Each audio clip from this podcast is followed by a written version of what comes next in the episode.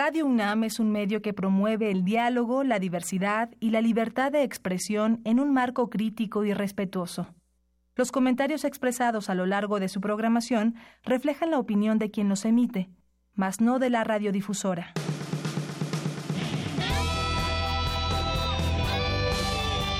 Prisma RU. Relatamos al mundo.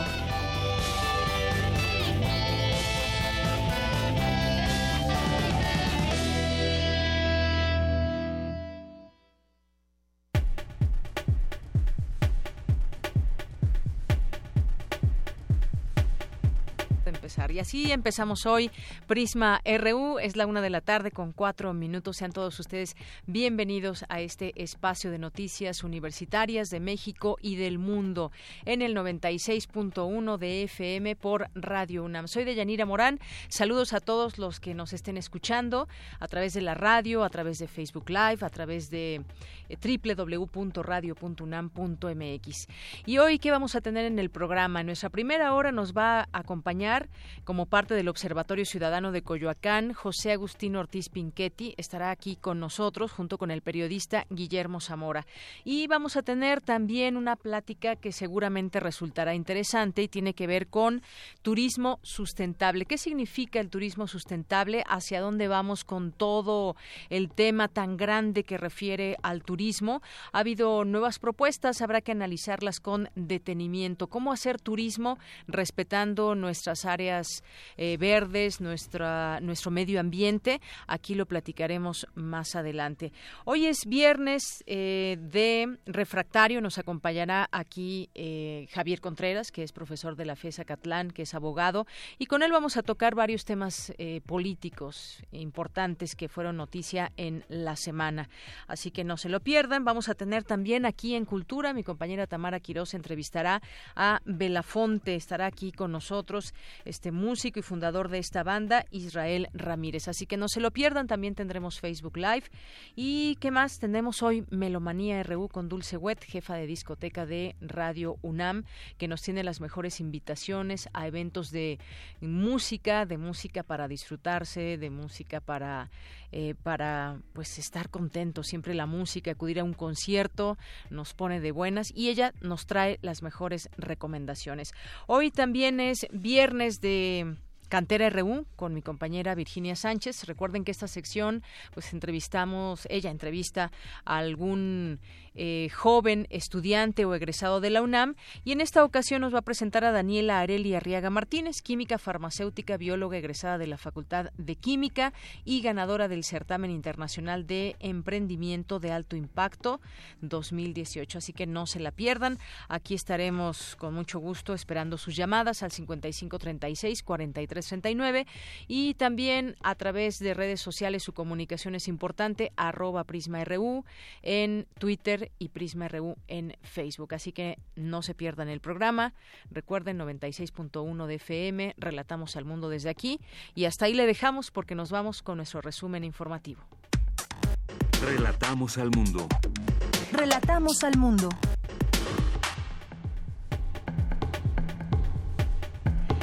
En los temas universitarios, en este viernes 7 de diciembre del año 2018, desarrollan en la UNAM dispositivo compacto para diagnóstico de problemas oculares. Más adelante, Dulce García con los detalles.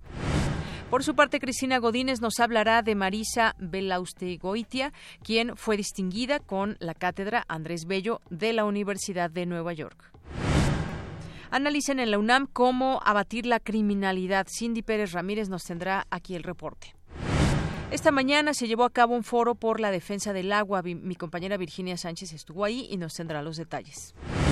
Ante la falta, ante perdón, ante la alta demanda por ver este, esta película Roma de Alfonso Cuarón, el complejo cultural Los Pinos anunció que proyectará este largometraje el próximo 13 de diciembre a las 19 horas en el jardín del helipuerto presidencial. En los temas nacionales, para contrarrestar el huachicoleo, la actual administración promoverá que se convierta en un delito grave sin derecho a fianza.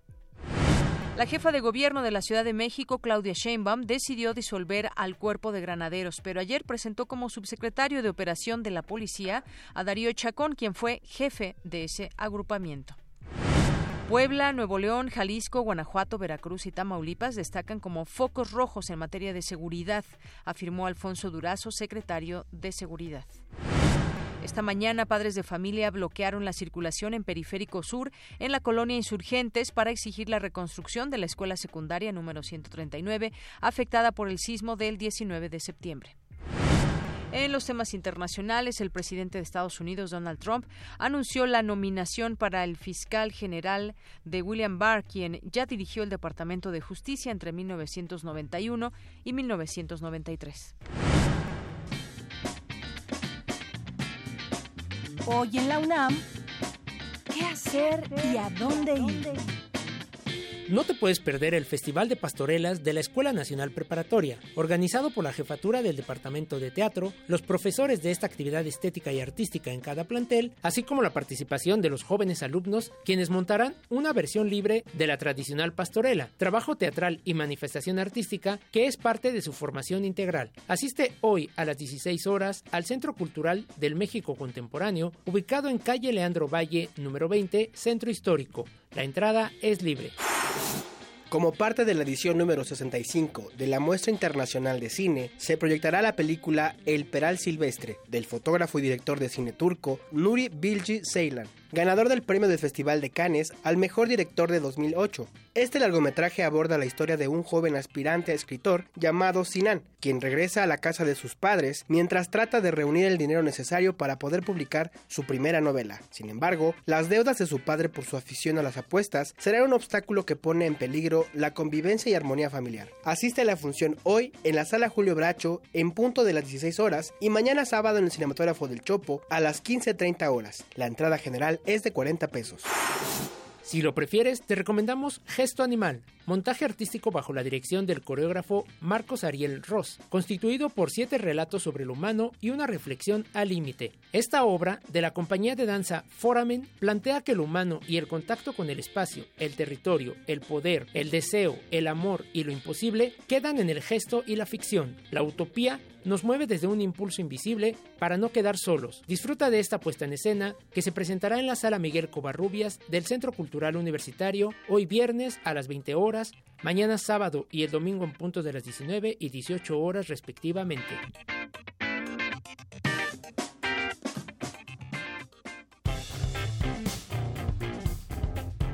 Campus RU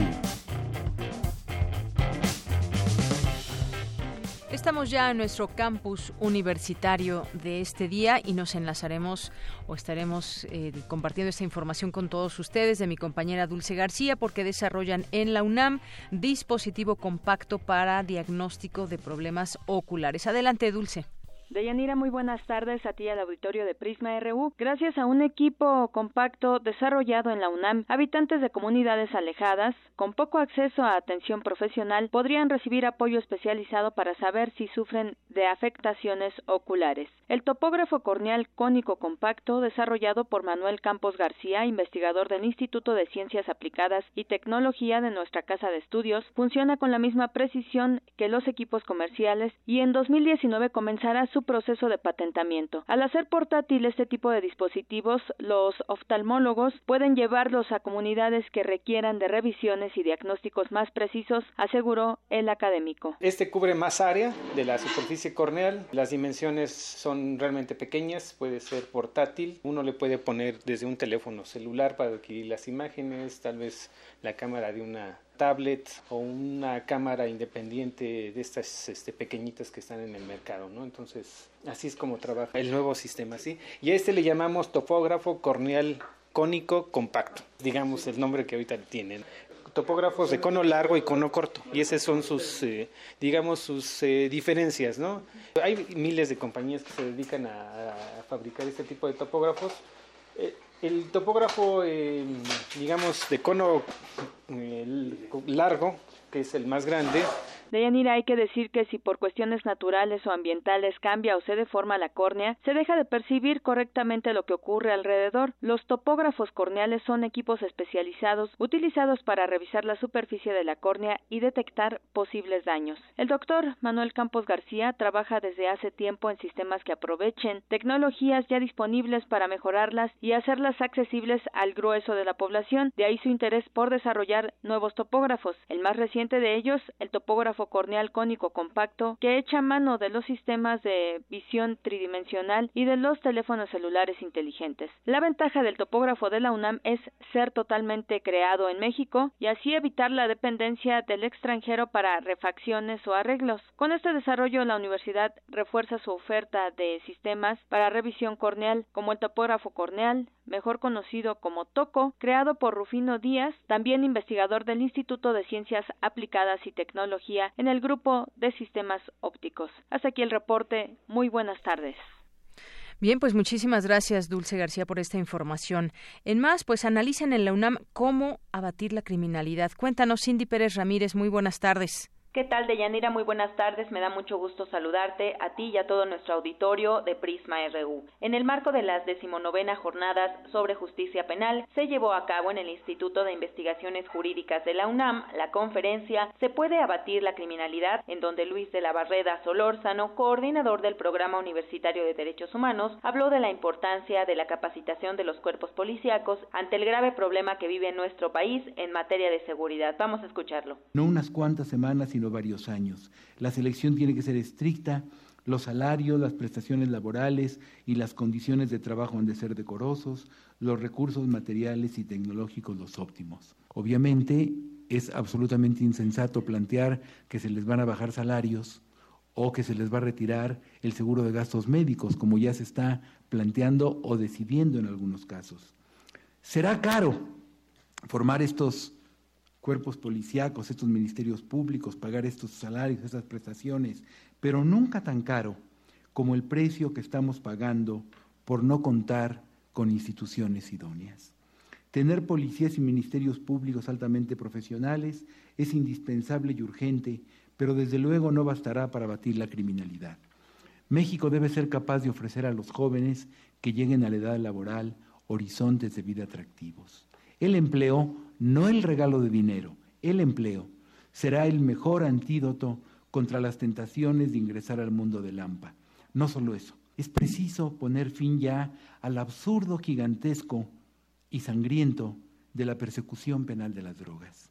Por su parte, Sergio García Ramírez, investigador del Instituto de Investigaciones Jurídicas de esta Casa de Estudios y que durante 12 años se desempeñó como juez de la Corte Interamericana de Derechos Humanos, fue muy enfático al decir que el enfrentamiento contra el narco, el crimen organizado y la criminalidad se está perdiendo. Y esto genera en la sociedad, otra expresión del autor La Barrera, la sensación de estar a la intemperie, de estar en el desamparo justamente cuando se necesitaría estar amparado en la preservación, en la protección de sus bienes primordiales, su seguridad, su integridad, su vida misma. Que no me satisface, no me entusiasma la expresión de pacificar el país, de que haya una gran pacificación, porque en efecto a don Porfirio Díaz, y perdonen que diga don, no debía decir don, sino simplemente Porfirio Díaz, se le reconoció en su momento, en aquel momento, como el gran pacificador.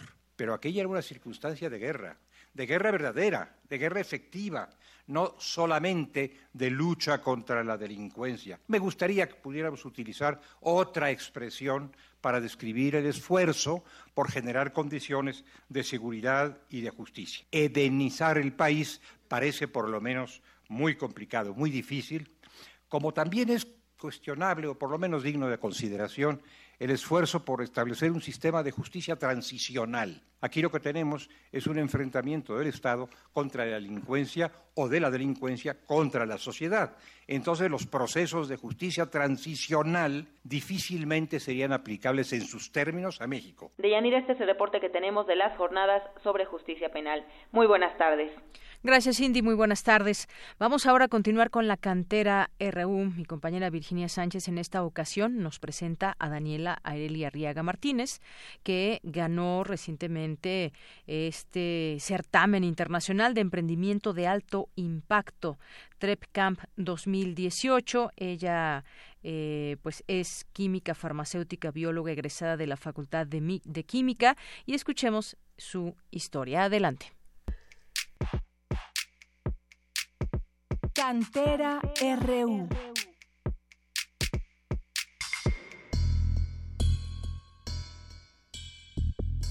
Daniela Areli Arriaga Martínez, de la Facultad de Química de la UNAM, es una de las creadoras del proyecto donde se desarrollaron colorantes orgánicos no contaminantes y con el cual ganaron el certamen internacional de emprendimiento de alto impacto TREP Camp 2018. Conozcamos más a esta ecologista y talentosa universitaria.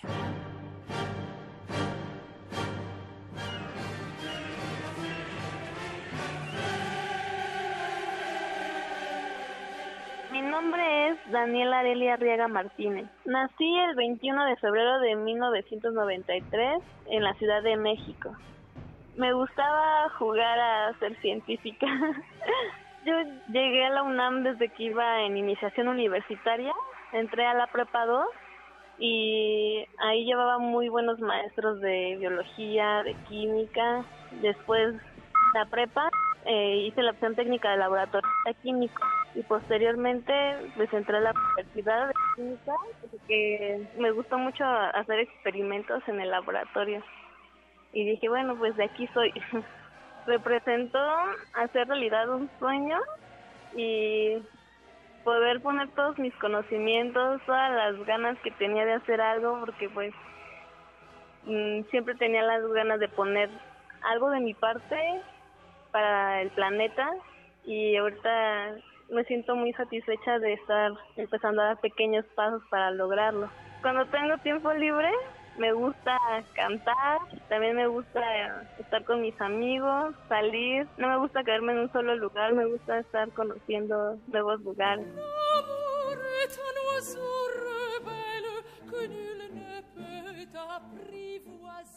Pues me gusta toda y pero lo que más escucho es ópera. Me gusta antes formaba parte del coro de la Facultad de Química y, me apasionaba también estar ahí cantando. Mi tesis es sobre un producto antiflama que estamos desarrollando acá en el Instituto de Investigaciones en Materiales. Son unas plaquitas que resisten el fuego y evitan que se incendien los carros y estamos ahorita buscando más aplicación. Es importante desarrollar nuevos proyectos que sean el medio ambiente porque pues este es nuestro planeta y en este lugar es en donde vivimos. Entonces pues últimamente no nos hemos preocupado por eso, como dicen, la madre naturaleza que nos provee alimentos y necesitamos empezar a hacer acciones para lograr tener todavía alimentos y seguir viviendo en armonía con nuestro medio ambiente porque ahorita cada vez lo estamos dañando. Todo esto que he logrado se lo agradezco principalmente a mis papás porque siempre me apoyan, aunque digan que son locuras las cosas que hago, siempre terminan apoyándome y también a mis amigos, a mi familia, que siempre cuando tengo nuevas ideas son los que más, más me apoyan.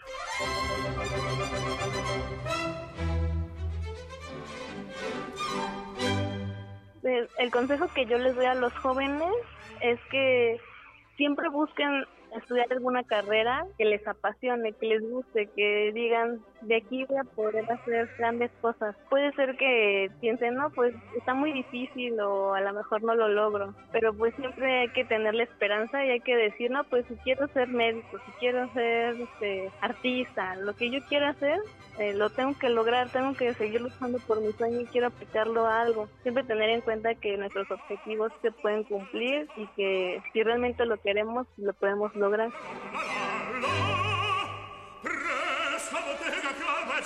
Para Radio UNAM, Rodrigo Aguilar y Virginia Sánchez.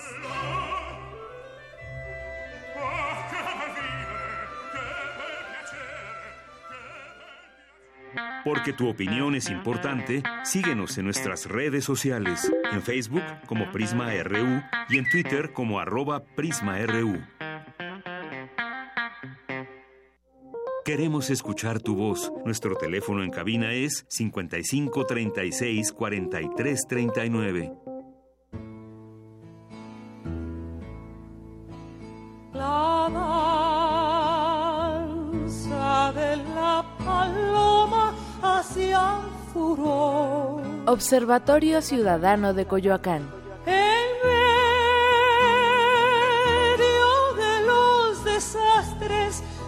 La nación. Bien, continuamos aquí en este espacio del Observatorio Ciudadano de Coyoacán. Es la una con 24 minutos. Y bueno, como siempre, nos acompaña en este espacio Guillermo Zamora, que es periodista y quien coordina este espacio y este Observatorio Ciudadano de Coyoacán. ¿Qué tal, Guillermo? ¿Cómo estás? Muy bien, Deyanira. Muchas gracias, como siempre. Muy contento de estar aquí contigo. Y muy contentos hoy porque tenemos un gran invitado que es José Agustín Ortiz Pinchetti, que nos acompaña el día de hoy, que es un político y que ha estado pues en una trayectoria ya muy amplia junto a Andrés Manuel López Obrador, hoy presidente de México, y pues te damos la bienvenida, José Agustín, gracias por venir. Estoy muy contento de estar aquí y un gran saludo a ustedes y al auditorio. Pues muchas cosas que, que comentar, Guillermo, José Agustín. Si quieres comenzar, sí, eh, bueno, Guillermo. Si quieres, sí, como no, con mucho gusto. Mira, eh, José Agustín, esta entrevista contigo tiene gran relevancia, pienso yo. Está hecha precisamente eh, el día 7 de diciembre del 2018, a seis días de, André, de que Andrés Manuel López Obrador tomó posesión eh, como presidente de la República Mexicana. Eh, digo que es relevante porque estamos al inicio del primer gobierno de izquierda en México, totalmente diferente a lo que nos antecedió. Es un gobierno, el de Morena, que plantea la llamada cuarta transformación es decir, un cambio fundamental de las estructuras políticas, sociales, económicas y culturales de nuestro país. Eh, y tú, en este contexto, José Agustín, nos puedes hablar de Andrés Manuel, ya que lo has acompañado por los últimos 20 años, ¿verdad? Así que adelante, José. Bueno, básicamente el nuevo gobierno pretende un cambio muy profundo y complejo a la realidad de México por lo tanto es audaz, es hasta cierto punto riesgoso, como todo aquello que se plantea en cualquier orden de la vida como un cambio profundo. Yo creo que Andrés Manuel puede salir avante porque tiene una gran capacidad como gobernante. Lo hemos visto como un gran líder, como un hombre de masas, pero se nos olvida que ya fue eh, eh, jefe de gobierno en la Ciudad de México y lo hizo muy bien. Estuvo eh, cinco años, renunció para entrar a su primera campaña presidencial. Del 2000 al 2005. Así es. A septiembre de 2005.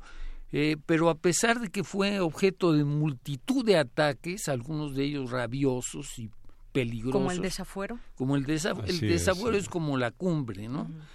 Este, pero al salir tenía 83% de aceptación en la población de la Ciudad de México, o sea, fue un gobierno muy exitoso y las líneas fundamentales de ese gobierno y de su éxito están presentes ahora en su proyecto. Así es.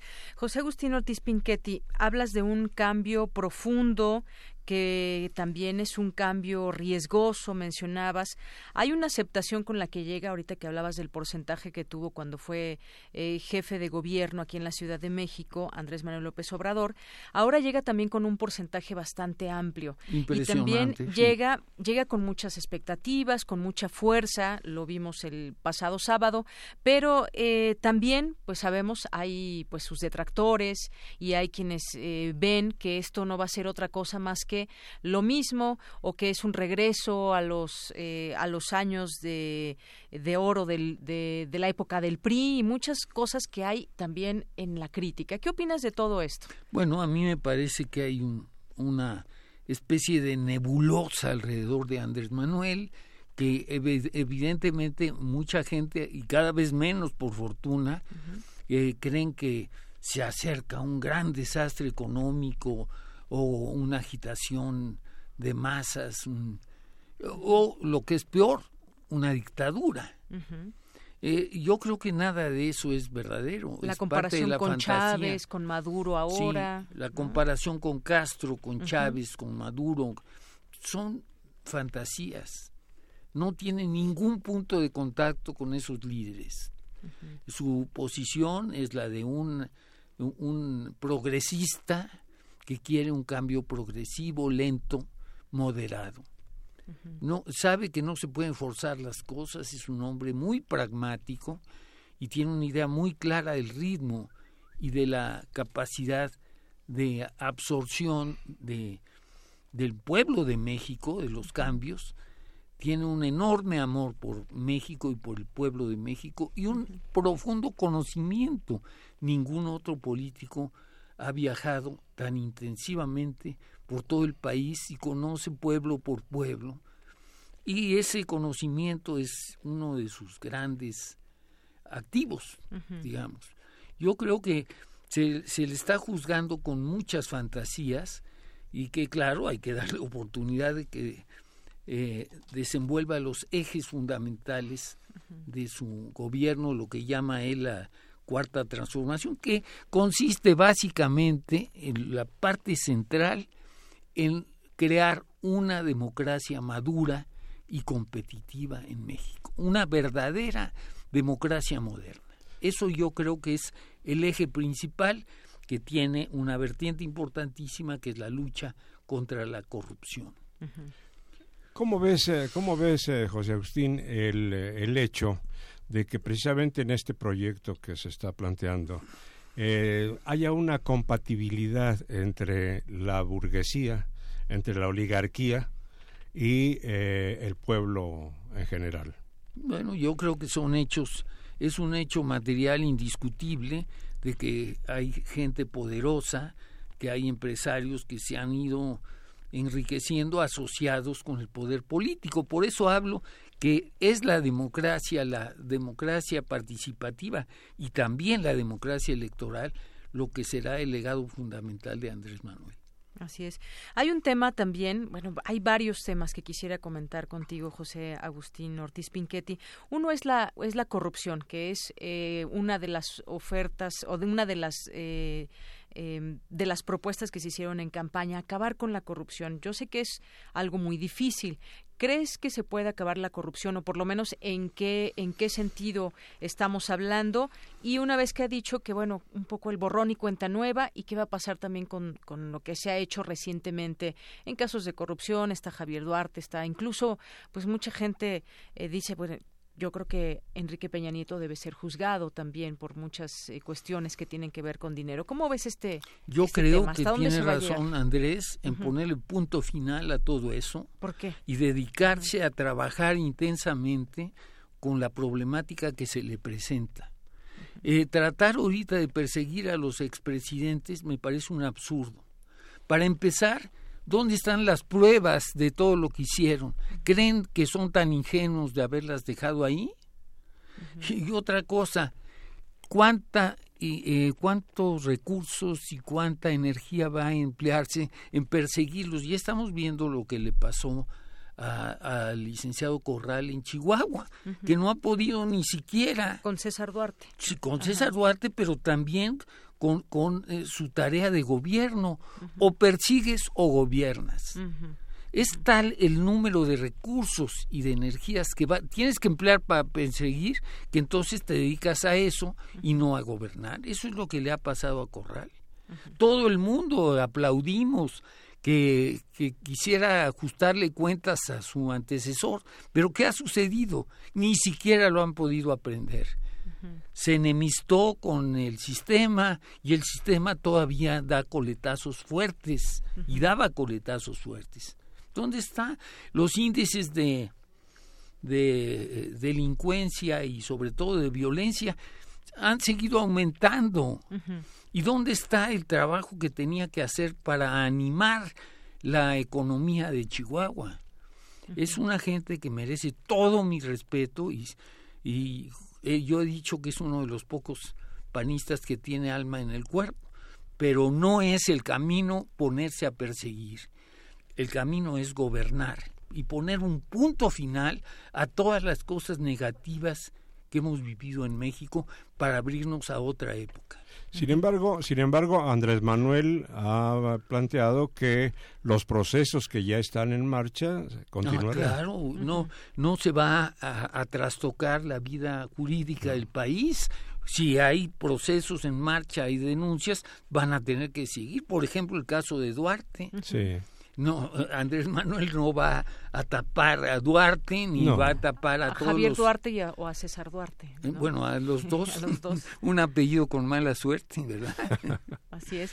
Hay un tema también que pues nos llega mucho y es el de la inseguridad, porque durante ya varios sexenios hemos visto cómo ha crecido el narcotráfico, hemos visto cómo crece también el número de desapariciones, muchos jóvenes desaparecidos, está el caso de Ayotzinapa y están muchos otros, gente que continúa buscando a sus familiares eh, por donde puede. Sí, más de 50 mil. Exacto. E, este tema, y escuchaba por ahí algunos analistas que han sido también muy, que siguen muy de cerca al presidente Andrés Manuel López Obrador. Uno, de ellos es eh, Lorenzo Meyer y decía que, sola, que a finales quizás del sexenio se podría quizás tener esto con más eh, en, en cuanto a los números, si realmente se bajó el número de crímenes y se bajó el, el narcotráfico y demás.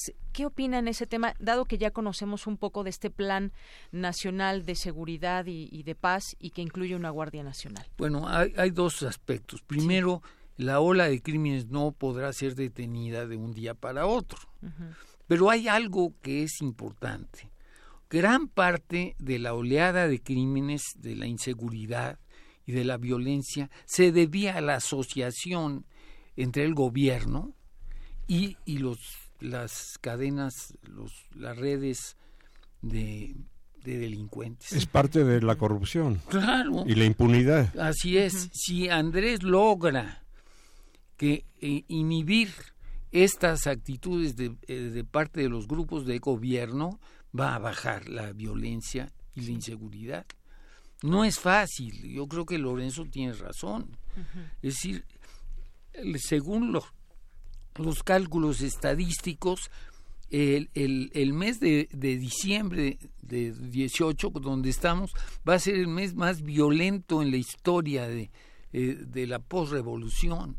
O sea, tenemos un proceso que está en marcha y, grupos y redes poderosas que están que están haciendo daño, no van a desaparecer de la noche a la mañana.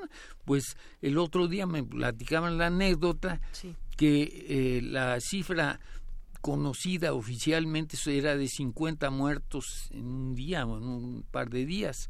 Y el Andrés Manuel rectificó y dijo no son 70 muertos o sea no no hay milagros no puede haber milagros. Pero además de eso hay una eh, expresión de muchos eh, de los eh, contrarios a Andrés Manuel para incidir todavía en esto y tratar de desestabilizar y dividir también al pueblo mexicano que le dio. Claro que sí, sí. Sí, hay, hay grupos muy reaccionarios, hay personalidades y grupos reaccionarios que no quieren la estabilidad y el progreso del país, que preferirían que todo esto se echara a perder para, para que se abreviara o se eh, frenara el impulso al cambio que tiene Andrés Manuel. Así es. Y bueno, también otro, otro, una palabra que se ha utilizado de pronto para denostar en su momento a López Obrador, que sí es un populista. El tema se le critica mucho porque quiere dar eh, dinero a la gente, las becas a los estudiantes, eh, un apoyo a los adultos mayores. Eh, muchas de estas cosas se ha criticado bastante. Dicen, bueno, pues es que regalar dinero no nos lleva a ningún lado. ¿Qué opinión el, el gobierno neoliberal, vamos a emplear esa expresión, el gobierno que, el sistema o el régimen que estuvo vigente hasta el día 30 de noviembre, una fecha tan cercana, eh, rescató a los grupos más importantes del país, a pesar que, según su, su credo, pues deberían de haber pagado por, por su mala administración. Y nadie le pareció que era populista estarles pagando a estos grupos o, o sustituyéndolos en sus responsabilidades. Bueno, pues lo que está haciendo Andrés Manuel es lo que hacen todos los gobiernos democráticos del mundo, crear un estado de bienestar y permitirle a los grupos más vulnerables que tengan capacidad para resolver sus problemas económicos agudos, particularmente los el 12 o 13% de gente que vive en la miseria en nuestra población. Tenemos que rescatarlos no con medidas necesariamente populistas, pero sí con una compensación que eleve su nivel de vida a la subsistencia decorosa. Muy bien. Bueno, pues sí, digo, son varios de los, de los temas que podemos platicar. Lo que viene, pues sin duda es una tarea muy grande, porque no solamente hay esta expectativa de la gente, todo este diagnóstico que se tiene del país, pues tendrán que verse esos frutos, pues no sé, paulatinamente. Quizás el primer año se pueda hacer alguna evaluación, el segundo, cómo van eh, surgiendo todos estos cambios. No va a ser una tarea fácil. Claro que no. Tenemos que esperar hasta la mitad del sexenio y el pueblo va a decidir ahí que, si le parece bien lo que está haciendo Andrés Manuel al volver a votar en las elecciones de mitad del término y además él quiere propiciar un referéndum eh, de, de, posible revocación de mandato. Ya lo hizo en el Distrito Federal. A mí me sorprende por qué los analistas y los expertos no voltean a ver qué hizo en el Distrito Federal, que es en gran medida un esquema semejante a lo que está haciendo y lo que va a hacer en, en el país. Sí, eh, eh, sin embargo, esos, eh, esos analistas a los que tú te refieres, pues todavía siguen siendo pagados por el gobierno. No, no por el gobierno, pues dices tú por el, gobierno, saliente. ah, por este gobierno no. De interés. y, que va a haber cambios también en este sentido. Pero, pero fíjense ustedes el desastre que ha sido para ellos el estar auspiciando estas campañas de, de descrédito. Durante cinco meses, que fue lo que duró la etapa eh, de la presidencia electa, empeñaron quién sabe cuántos recursos en, en, alimentar las calumnias y las mentiras contra Andrés. Resultado que ahora tiene más popularidad que la que tuvo el día que fue electo. Ha subido de 53 puntos a una votación prácticamente de 70 puntos.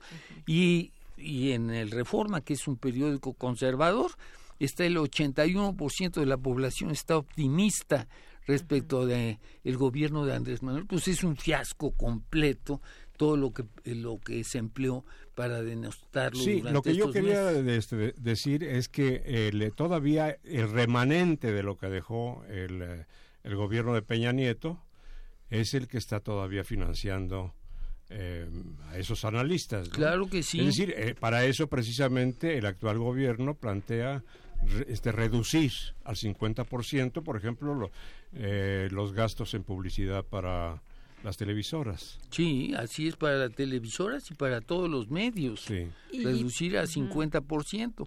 Esto pues le va a quitar una base financiera muy grande a todas todo el grupo importante de expertos o de comunicadores que están en contra del gobierno, pero no con la buena intención de señalar sus críticas, que sería legítimo, sino con la intención nefasta de estar bloqueando y saboteando lo que va a reducir el apoyo. Así es. Bueno, tenemos aquí dos llamadas. Eh, Raúl Acosta dice, la verdadera dificultad para eliminar la corrupción está en la familia. Desde pequeños nos enseñan a fomentar la corrupción, de igual manera comentar el costo de las multas.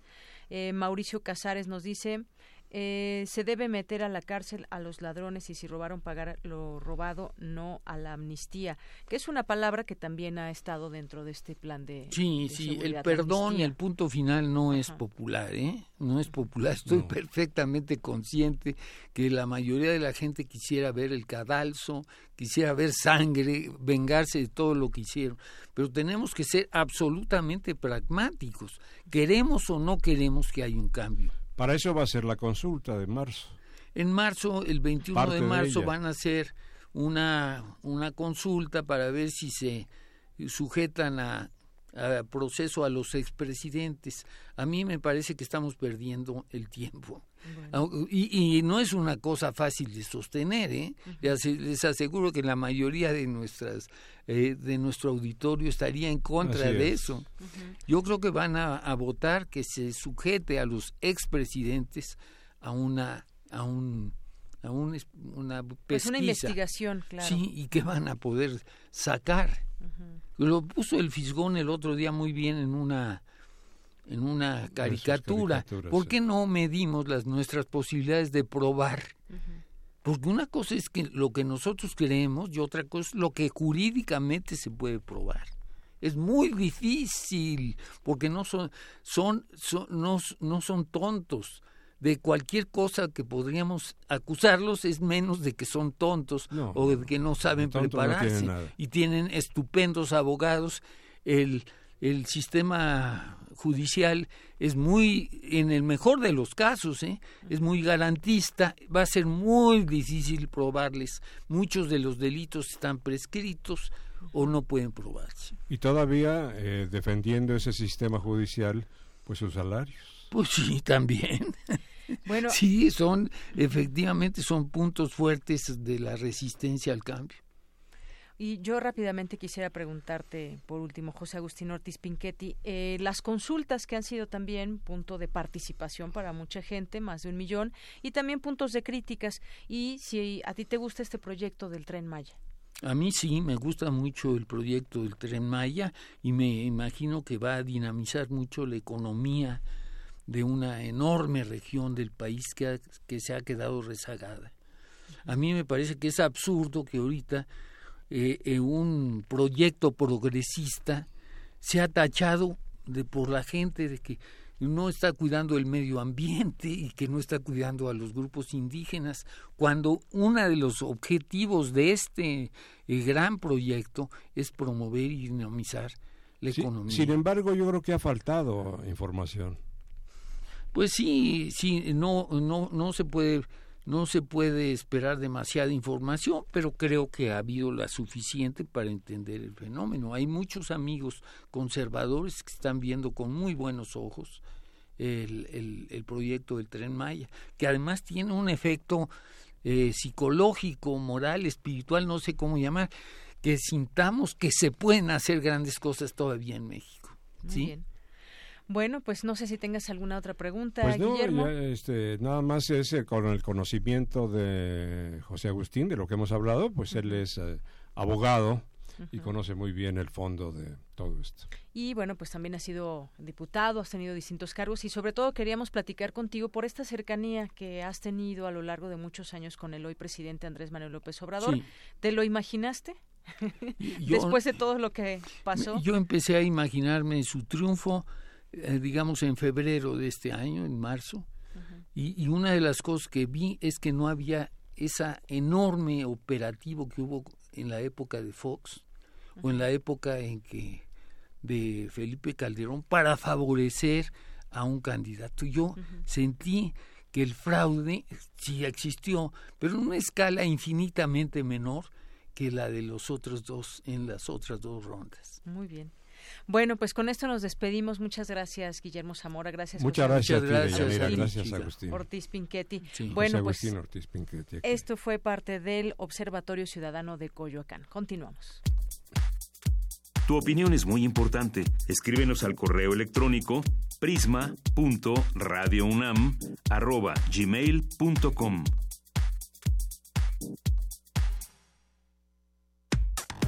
Relatamos al mundo. Relatamos al mundo. Internacional RU.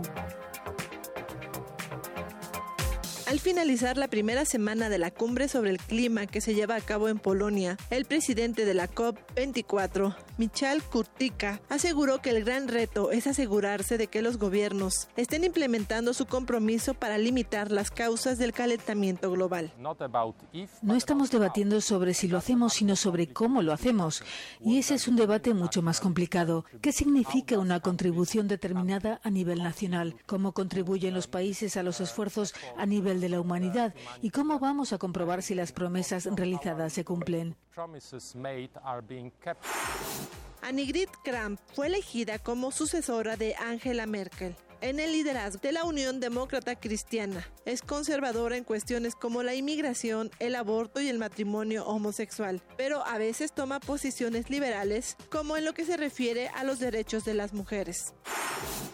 París se prepara para una nueva jornada de manifestaciones violentas por parte de los chalecos amarillos. Prácticamente todo está cerrado. Tiendas, bares, museos, incluso monumentos tan emblemáticos como el Arco del Triunfo Médicos Sin Frontera y SOS Mediterráneo no volverán a utilizar el buque Aquarius como barco de búsqueda y rescate de inmigrantes. Esto debido a la campaña de desprestigio iniciada por varios gobiernos, como el italiano, explica Carlin Kleiger, jefa de emergencias.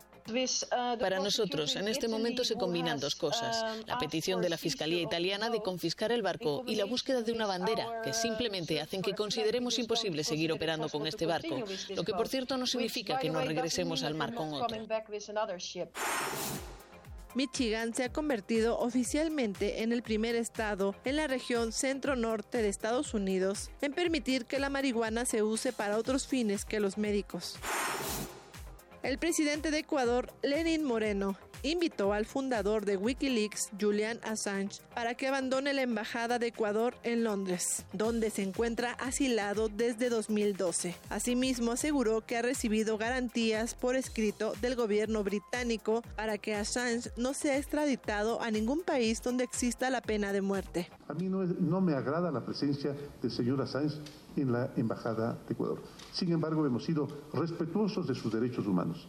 Y dentro de ese respeto a los derechos humanos, nos parece que seis años ya es demasiado tiempo para que una persona permanezca casi encarcelada en una, en una embajada. Eh, la estadía del señor Assange en la embajada nos cuesta casi un millón de dólares. Está creado, está hecho el camino como para que el señor Assange tome la decisión de salir. Con audios de Euronews y Radio Francia, las breves internacionales con Ruth Salazar. Porque tu opinión es importante, síguenos en nuestras redes sociales, en Facebook como Prisma RU y en Twitter como arroba PrismaRU.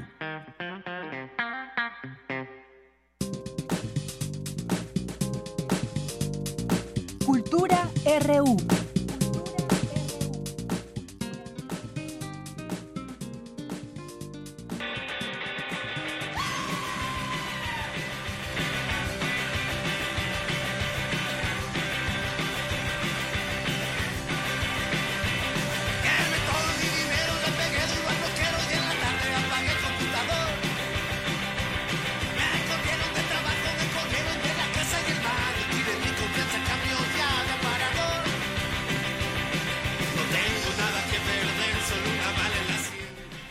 Ya estamos en la sección de cultura. ¿Qué tal, Tamara Quiroz? Muy buenas tardes. Deyanira Morán, muy buenas tardes a ti y a todos aquellos que nos acompañan a través de la frecuencia de Radio UNAM. Es un gusto eh, saludarlos, bienvenidos a este espacio. Queremos que pasen a nuestra cabina el día de hoy. Queremos invitarlos, así que los invitamos a que se unan a nuestra transmisión en vivo a través de Facebook. Nos encuentran como Prisma RU. Saludos a los que nos escuchan por el 96.1 de FM. Saludos también a los que nos escuchan a través de internet, los que se encuentran en otras latitudes. Para cerrar la semana, esta sección se llena de ritmos, buena vibra, intensidad, de transgresión musical. En cabina nos acompaña Israel Ramírez. Él es reportero cultural, productor de radio, músico, cantante y también fundador de Belafonte Sensacional. Israel, ¿eres todo eso? Este, yo creo que ya este, últimamente nada más me dedico a, hacer música, a cantar y a escribir canciones. Entonces, este, pero sí me he dedicado a a, hacer este periodismo cultural, me dediqué un rato y a también hacer radio, entonces pues nada, estoy muy contento de que me hayan invitado, de que me abran acá los micrófonos. Y, no, al contrario. Nosotros también estamos muy contentas, Israel. Oye, ya son casi 10 años de este viaje musical, de tripular esa, esa nave que se llama Belafonte Sensacional. Ya llevas ahí un, un buen tramo recorrido de la vida y ahorita están presentando su último material discográfico. A ver, platícanos qué vamos a escuchar. Eh, ya, ya, ya los conocemos muchos, otros tantos, ¿no? ¿Qué vamos a escuchar en este nuevo material? Bueno, este... Mm, este año nos, nos dedicamos a, trabajar en un nuevo disco que se llama Soy Piedra. Eh, es un disco con 11 canciones en donde pues yo creo que el tema principal ha sido eh, eh, la transformación, la metamorfosis, porque me parece que eh, la banda y yo estamos en un, en un momento de cambio. Parece que es algo incluso este como histórico también dentro de nuestro país, ¿no? Porque estamos viviendo grandes cambios en este momento y parece ser como si fuera casualidad. Pero, eh, pues bueno, eh, el día de hoy eh, estrenamos el primer sencillo de este disco que se llama Soy Piedra. La canción se llama Epic Aris. Y, y, pues nada, estamos muy contentos porque mm, cambia un poco el sonido, como, de- como estoy diciendo. Cambia el sonido de la, de la banda. Eh, nos hemos caracterizado por ser un grupo de folk, de punk. Y en esta ocasión estamos eh, pues explorando nuevos sonidos y nuevas formas de, de expresarnos a través del sonido. Entonces eh, yo creo que esto suena un poco más psicodélico, pero no me gusta ponerle etiquetas, prefiero que igual la gente que nos escuche pues me dé la opinión de lo que a qué le suena, ¿no? Excelente, Israel. ¿Qué significa Epic Aris? Epic Aris es una referencia a una novela que me gusta mucho eh, de Parménides García Saldaña, que se llama Pasto Verde. El personaje principal se llama Ep- Epic Aris. Y, él, y, y Parménides agarró esta, estos nombres de- también de otra referencia a los griegos, que son los filósofos del hedonismo, Ep- Epicuro y Arístipo. Entonces, bueno, eh, creo que la canción tiene estos elementos de hedonismo, de, es una canción hedonista, y también tiene, por supuesto, mucha referencia a la literatura de la onda, a la vida nocturna de la Ciudad de México, a, a las drogas, a muchas situaciones a las que pues nos vemos envueltos quienes estamos este de, de lado salvaje. Ahora que mencionas la literatura de la onda, bueno, eh, recordemos que alguno de, de sus materiales discográficos tiene el nombre de Gazapo. Ah, también, eh, pues creo que sí es, es- para mí, eh, la literatura de la onda... eh, ¿Es la mí onda? Ah. Es la onda. No, pues para mí es, es rock and roll. O sea, yo creo que el rock and roll actualmente no solo es un ritmo, no solo es este rebeldía o, o todos estos adjetivos que se le han puesto a través de la historia. Yo creo que abarca muchas cosas. Abarca el cine. Hay cine rock and roll, Claro. hay poesía rock and roll, hay literatura rock and roll. Y sin duda yo creo que la literatura de la onda es parte de ese movimiento. Y bueno, Gazapo era la referencia directa a Gustavo Sainz y a su bellísima novela que sí es Gazapo, me inspiró demasiado. Y en esta canción, pues bueno, eh, quizás no me inspiró todo un disco, pero sí me inspiró esta primera canción que para mí es un, es un statement de transformación y cambio. Y, y- y lo he dicho muchas veces eh, y, y quiero aprovechar este, este espacio para, para decirle a toda la gente que esta canción está dedicada tanto a Parménides García Saldaña como a José Agustín, que a quienes yo considero pues grandes pensadores del siglo del siglo XX eh, en México.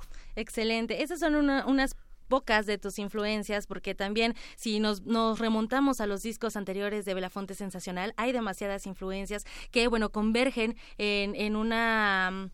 eh, en una creatividad propia, ¿no? Con un sello propio, escuchar a Belafonte, bueno, te pone de buenas, te hace también reflexionar, te sí son sensa- sensacionales, por decirlo de alguna forma. De hecho, ya se han presentado también en diversos recintos. Israel ya estuvieron en la sala Julián Carrillo, Sí. los invitaron los cultivos de ejercios, eh, los resistentes ya estuvieron aquí. Eh, bueno, ya estuvieron ustedes. ¿Y dónde más se van a presentar? Cierran año, pero empiezan 2019 también con este proyecto. Sí, exactamente. Pues queremos cerrar el año de forma muy especial, una especie de preestreno de nuestro disco, porque digamos que el disco lo vamos a presentar formalmente en marzo o abril, digamos en, dentro del primer cuatrimestre del 2019, Ujú. pero pues queremos hacer un acto simbólico para toda la gente que nos apoyó para hacer este disco, porque bueno, cabe mencionar que este disco eh, se grabó y se hizo gracias al apoyo de la gente. Eh, este año lanzamos como una convocatoria a toda la gente para que si querían seguir este escuchando Belafonte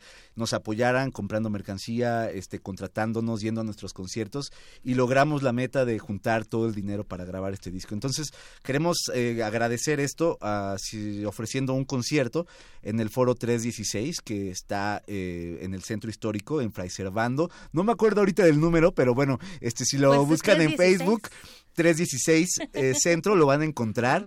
Este, y también si me siguen en las, en las, eh, en, mis redes sociales, en Facebook, Belafonte Sensacional, van a encontrar toda la información. Pero bueno, es un foro dedicado a, a la música independiente, este, a la música experimental, y nos prestaron este espacio para pues para presentarles este disco, este disco que nos ha costado mucho trabajo y del cual nos sentimos muy orgullosos.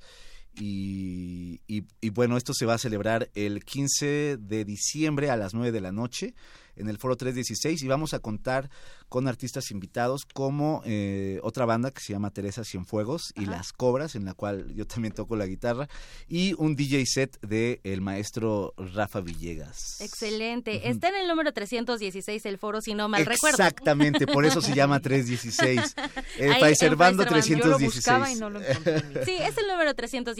Realmente el camino de la música independiente nunca es fácil. Trabajar bajo un sello independiente nunca es fácil. Qué bueno que tengan seguidores, siguen construyendo esta carrera, tienen seguidores fieles, esos seguidores que se dejan convocar al Destroy todavía.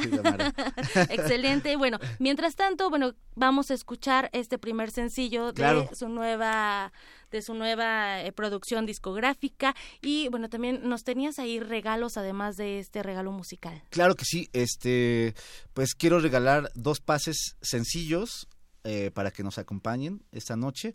Entonces no sé este cuál cuál cuál creen. La dinámica es que marquen al 55 36 43 39 para que se vayan. Si usted conoce a Belafonte Sensacional ya sabe lo que se va a encontrar y si no los conoce, bueno, esta es la oportunidad. se van a divertir. Mientras tanto vamos a escuchar Epic Aris. Este estreno ya, bueno, ya se estrenó a las 9 de la mañana, me cuentan. En la 9 FM. En la 9 FM, ahora va a sonar en la FM. ah, exactamente, es, es, es, es, muy chido para mí que eh, la primera estación digamos, de, radio abierta, este es, aquí con ustedes. Entonces, muchas ah, les agradezco muchísimo. Al gracias, contrario, gracias por haberme invitado. Israel, muchísimas gracias por venir. Que Belafonte tenga más vida, que tengan más años, más seguidores y que sigan convocando al Destroy. Muchísimas gracias. bueno, los dejamos con esto que es parte del nuevo álbum de Belafonte Sensacional. Soy Piedra Epicaris. Muy bien, y después de eso nos enlazamos con el corte, así que no se vaya aún y regresamos a la segunda hora de Prisma RU. Gracias, Israel.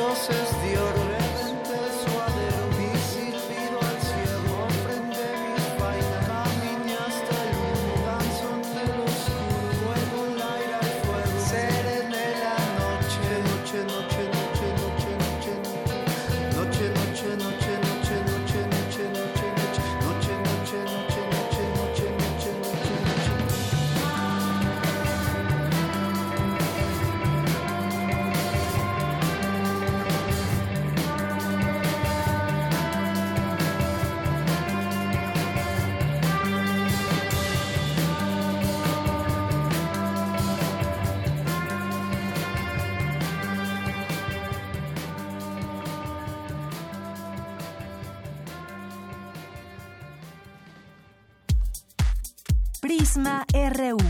Relatamos al mundo.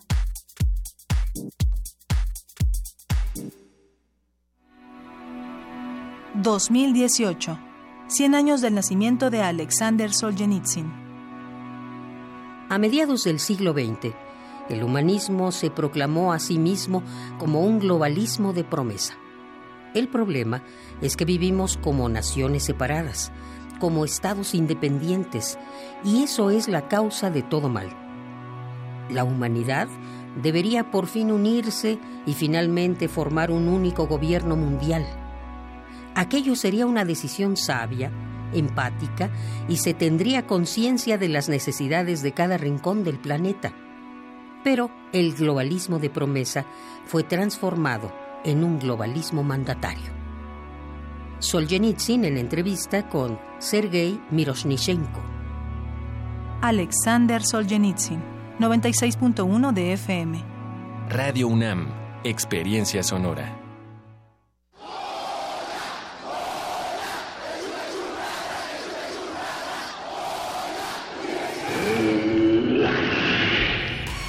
¿Te identificaste?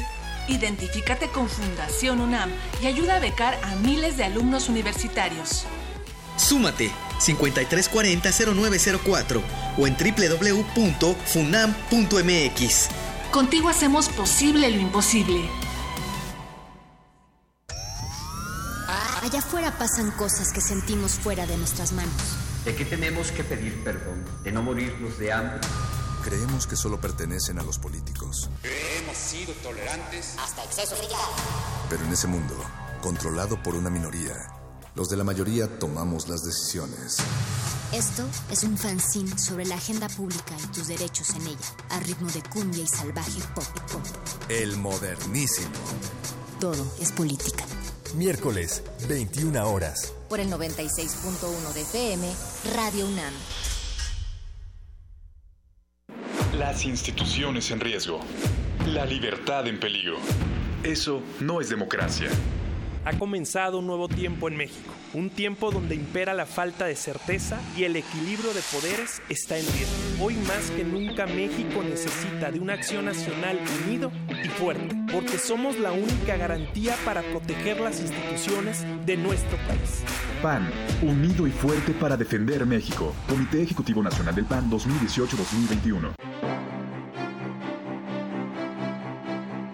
Museo Nacional de Culturas Populares invita a la exposición Rojo, Historias en papel amate de Gabriel Sánchez Viveros, integrada por más de 30 piezas, la mayoría de gran formato con pintura acrílica o la técnica del pirograbado en amate. La exposición reúne los trabajos de los últimos tres años del artista. La exhibición actual se centra en la impresión del cuerpo humano en papel amate. Rojo, Historias en papel amate, está abierta en el Museo Nacional de Culturas Populares en Coyoacán.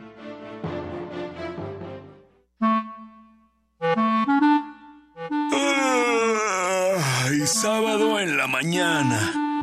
Traes la pijama puesta, nada que hacer. ¿Sabes qué hora es? Sí. Es hora de Hocus Pocus, un mundo lleno de magia, curiosidades y mucha diversión. Acompáñanos todos los sábados de 10 a 11 de la mañana por el 96.1 de tu FM. Hocus Pocus, la revista de los peques y no tan peques, y en la que la voz principal es la tuya. Forma parte de este espacio de imaginación. Radio UNAM, experiencia sonora. Porque tu opinión es importante, síguenos en nuestras redes sociales, en Facebook como Prisma RU y en Twitter como arroba PrismaRU. Queremos escuchar tu voz. Nuestro teléfono en cabina es 55 36 43 39. Mañana en la UNAM, ¿qué hacer y a dónde ir? La Sala Julián Carrillo te invita a disfrutar de la obra de teatro Pastores a Belén, que aborda la tradicional historia del nacimiento de Jesús, asistida por sus fieles pastores, pero ahora contada en comedia musical. Asiste a las dos únicas funciones mañana sábado 8 de diciembre a las 17 y 19 horas a nuestras instalaciones en Adolfo Prieto 133, Colonia del Valle. La entrada es libre. La Dirección General del Deporte Universitario te invita al encuentro de béisbol entre los Pumas de la UNAM y el representativo de la Universidad Autónoma del Estado de México en la categoría superior varonil, que se llevará a cabo mañana sábado 8 de diciembre a las 11 horas en el Parque de Béisbol ubicado sobre el circuito Zona Deportiva a unos pasos del Metrobús Ciudad Universitaria. Asiste y apoya a nuestro equipo. Recuerda que para los niños también tenemos opciones. Te recomendamos el concierto El Niño y la Música, Violín y Viola de Colores, bajo la dirección de la pianista Pilar Gadea, con la participación de los músicos Navani Aguilar en el violín, Ana Arnal en la viola y en la voz Ana Cortina, quienes interpretarán temas tradicionales de México, Argentina, Perú, Panamá y España. Asiste este domingo 9 de diciembre, en punto de las 12 del día, al Anfiteatro Simón Bolívar del antiguo Colegio de San Ildefonso, ubicado en calle Justo Sierra número 16, Centro Histórico. Bien, pues continuamos aquí, ya estamos en nuestra segunda hora de Prisma RU. Gracias por estar ahí en el 96.1 de FM, en www.radio.unam.mx y también por estar aquí haciendo presencia en las redes sociales o a través del teléfono 5536-4339. Le mandamos muchos saludos a Ramón Vázquez, que nos escucha desde, desde Dallas, Texas. Muchos saludos, igual a Fátima, a, Fátima Galvós, que nos desea buen fin de semana. Laura Ostria, que nos dice muchas felicidades a este grupo y qué grato oír la explicación del título del disco. Ramón Vázquez también, muchas gracias, que haces, te haces presente a través de las redes sociales. Víctor Hugo Pichardo, el Zarco, que nos dice, por favor, arte necesario después de su sección. Ay, y que te y bueno, atentos aquí contigo siempre. Alejandro Cardiel Sánchez, excelente entrevista, muchas felicidades. Muchas gracias, Alejandro. Edgar Chávez García nos dice el tren Maya es un proyecto tan neoliberal como el nuevo aeropuerto. Por eso sus amigos conservadores lo ven como con buenos ojos. Si López Obrador hubiera dejado disponible la información, no habría desconocimiento. Un proyecto verdaderamente progresista sería revivir ferrocarriles nacionales. Gracias, Edgar Chávez García por tu comentario. Mario Humberto Hernández nos dice, muy importante lo que dice Ortiz Pinchetti, el nuevo gobierno se enfrenta a las resistencias del viejo régimen, así como a la desinformación y al denuesto originado por, en el clasismo y el racismo.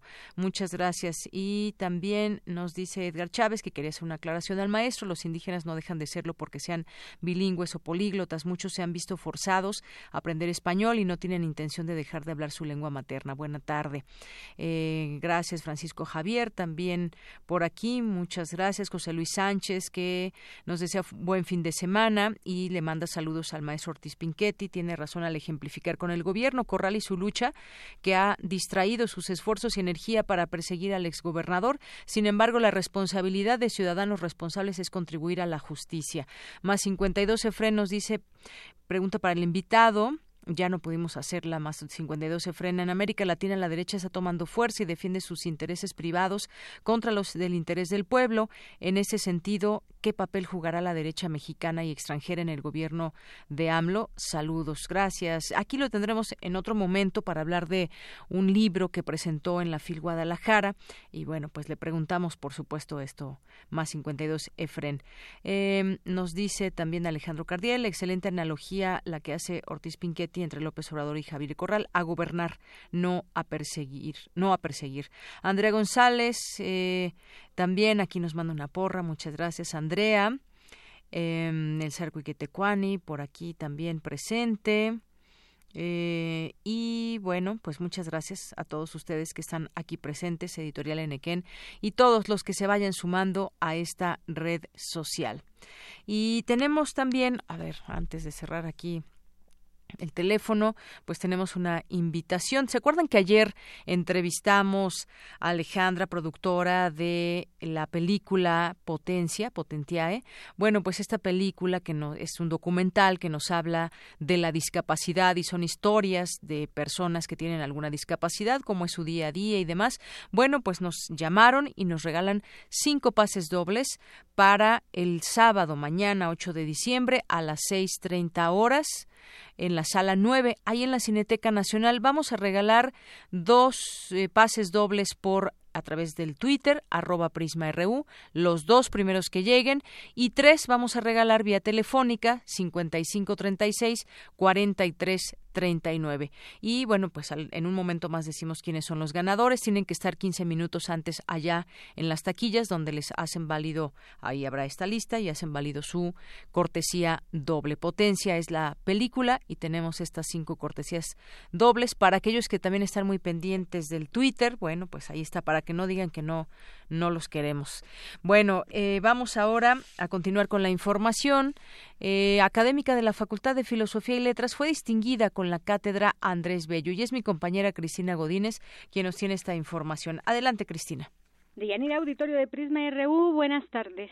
Como un reconocimiento a su trabajo académico y de investigación, en particular por la dirección del proyecto Mujeres en Espiral, Sistema de Justicia, Perspectivas de Género y Pedagogías en Resistencia, Marisa Belaustegui Goitia fue distinguida con la cátedra Andrés Bello del Centro del Rey Juan Carlos I de la Universidad de Nueva York. La profesora de la Facultad de Filosofía y Letras se convierte en la primera integrante de la UNAM en impartir esta cátedra que tendrá lugar el primer semestre del próximo año. La clase lleva por nombre Arte, Activismo y Academia, la Universidad Crítica y las Urgencias Sociales.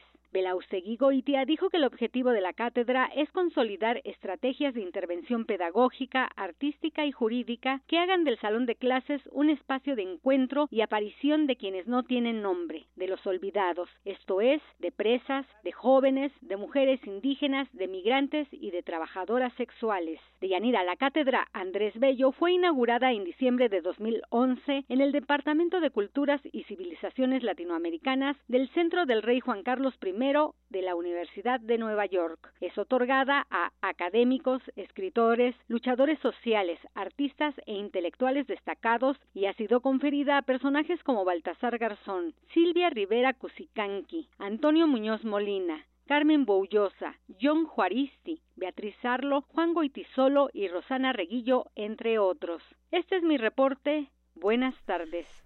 Gracias, Cristina. Muy buenas tardes. Y vamos ahora con mi compañera Virginia Sánchez en el Museo de la Ciudad de México. Tuvo lugar el foro por la defensa del agua y por los seis de Tlanixco. Cuéntanos, Vicky. Muy buenas tardes. Hola, Deyanira, auditorio de Prisma RU. Muy buenas tardes.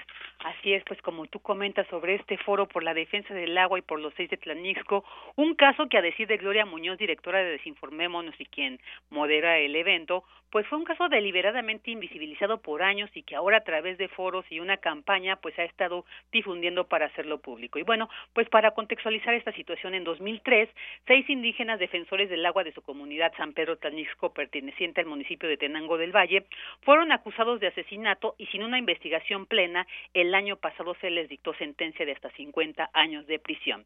Cabe resaltar de Yanir Auditorio que los sentenciados Teófilo Pérez González, Pedro Sánchez Berriozábal, Rómulo Arias Mireles, Dominga González Martínez, Marco Antonio Pérez González y Lorenzo Sánchez Berriozábal recibieron el Premio Nacional de Derechos Humanos Sergio Méndez Arceo en su versión 2018 en la categoría grupal, con lo cual se le reconoce su labor a favor de los recursos naturales.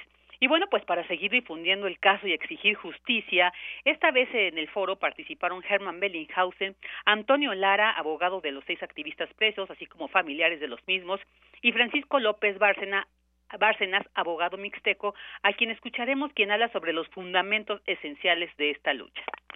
Decía porque estamos exigiendo que liberen a nuestros compañeros. Nuestros compañeros tienen el delito de haber defendido los recursos naturales. No cualquier recurso natural, el agua. No se necesita ser experto en nada para saber que si no hay agua, no hay vida. Pero tratándose de agua de pueblos indígenas, es más que eso. No solo es la vida de las personas, es la vida de los pueblos. Históricamente,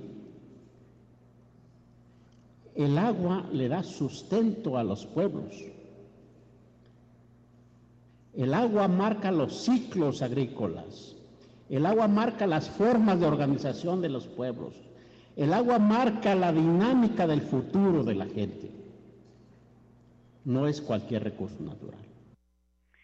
bueno, pues el abogado responsabiliza con agua de esta injusta situación, ya que detalla en 2003 eh, con agua la Comisión Nacional de Agua cancela la concesión que se había dado a favor de este pueblo de San Pedro Tanisco y para dársela a los oricultores, dice atentando también con la ley contra la ley de aguas nacionales donde que establecía que en una prelación de cómo entregar las concesiones estaba primero el uso doméstico y luego el industrial y además dice atentando también contra el marco internacional, en este caso el convenio 169 sobre los pueblos indígenas que establece que ellos principalmente son los quienes tienen derecho a usar y administrar los recursos naturales, lo cual dijo es una muestra de la injusta situación de estos seis presos políticos políticos. Escuchemos.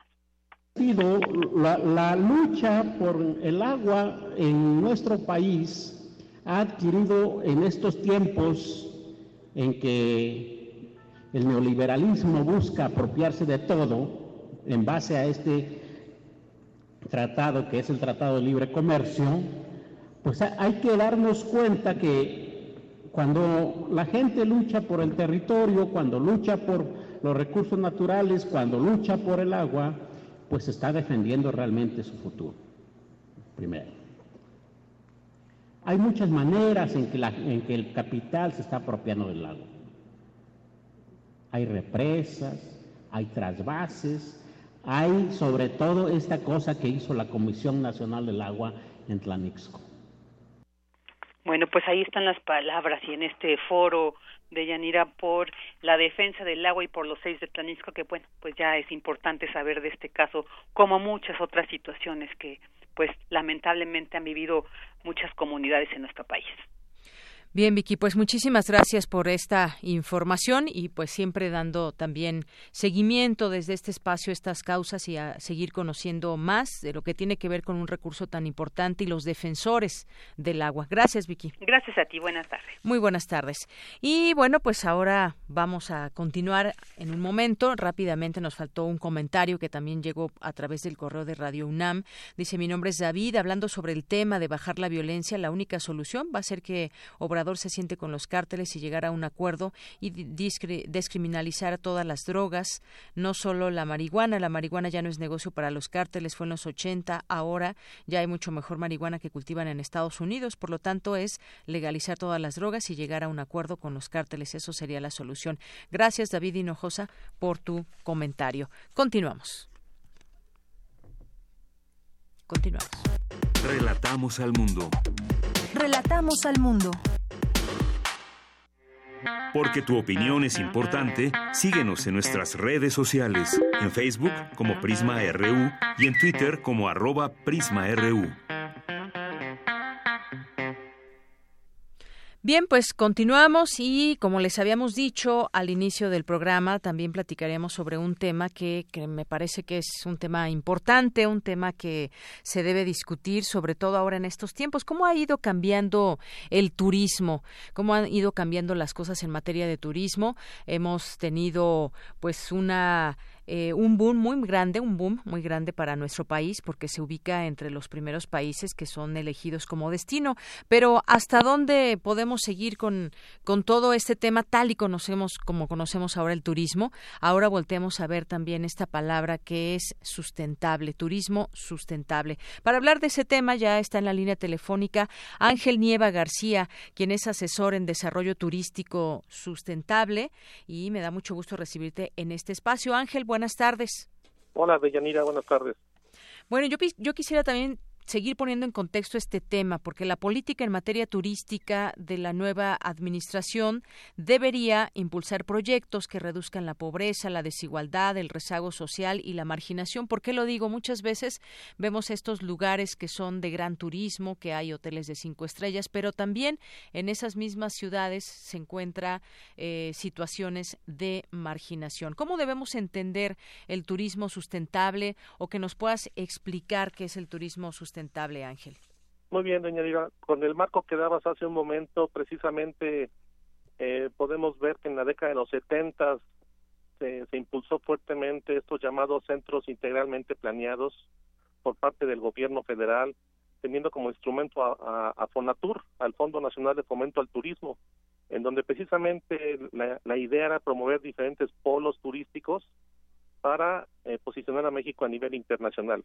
¿Qué efectos vimos vemos a través de los años que se han dado fuertes impactos ambientales, sociales, culturales, en donde fueron rebasadas muchas de las expectativas que se tenían precisamente por el, el aumento de visitantes a los lugares. ¿Qué es lo que se plantea en la actualidad? Precisamente este concepto de turismo sustentable, donde una definición pudiera ser aquel tipo de turismo que sigue los principios de sustentabilidad, en donde se minimiza el impacto sobre el medio ambiente y la cultura local, al tiempo que contribuye a generar ingresos y empleo para la población local. Si te das cuenta, estoy enfatizando mucho el término de lo local. Lo que se busca es que realmente los beneficios lleguen a las poblaciones involucradas y no solo se queden los grandes desarrolladores, en las empresas transnacionales, en las líneas de transportación también transnacionales, sino que realmente eh, los destinos, ya sean naturales o culturales, en donde se va a desarrollar la actividad turística, llegue a la población y realmente se vea beneficiada su, su calidad de vida. Así es, eso sería lo ideal. Y sin embargo, conocemos eh, pues ese turismo eh, que se tiene actualmente. ¿Cuáles son las necesidades de ese turismo? También habrá que ver quiénes viajan a nuestro país, del interior de la República, cuántos extranjeros son, también qué es lo que se busca en todo este territorio nacional que además es muy rico, muy vasto para mostrar al mundo, a México y al mundo lo que se puede conocer. Hay una, digamos que México por sí por sí mismo se vende solo en tema de, turismo, claro que pues siempre debe haber promoción y demás, pero este turismo sustentable quizás debemos ir fijando la mirada en ello para irlo desarrollando eh, los siguientes años, dado que también estamos sumergidos ahora en otros tantos temas que tienen que ver, por ejemplo, con el cambio climático y cómo lo podemos ligar al turismo también. Creo que tiene mucho, mucho que ver todo, Ángel. Así es. Entonces, precisamente lo que se busca es un perfil de turistas más responsable, que en los lugares que acuda realmente tenga estos principios de, buenas prácticas al, visitar los lugares, empezando, por ejemplo, en ser responsable con los desechos que ellos generan, eh, el respetar las políticas de los lugares, no se diga respetar la, cultura local. En el caso de México se ha tenido grandes avances en, en este tema en lo que son las áreas naturales protegidas del país en donde la Comisión Nacional de Áreas Protegidas precisamente ha dado ya un marco normativo o, tratando de poner orden a los visitantes a esos espacios naturales, porque precisamente por su fragilidad se corre el riesgo de, de, al haberlos promoverlo tan, tanto, pueden ser impactados. De ahí que en este en el año 2018 este que está terminando se hizo una un marco estratégico de turismo sustentable en áreas naturales protegidas de México. Entonces, lo que se busca es ya implementar instrumentos, por ejemplo, en lo que es la capacidad de carga y el límite de cambio aceptable, en donde con unas herramientas de planeación que nos ayuden a ponerle orden y, y que se tenga reglas claras de cómo manejar el turismo en nuestros espacios.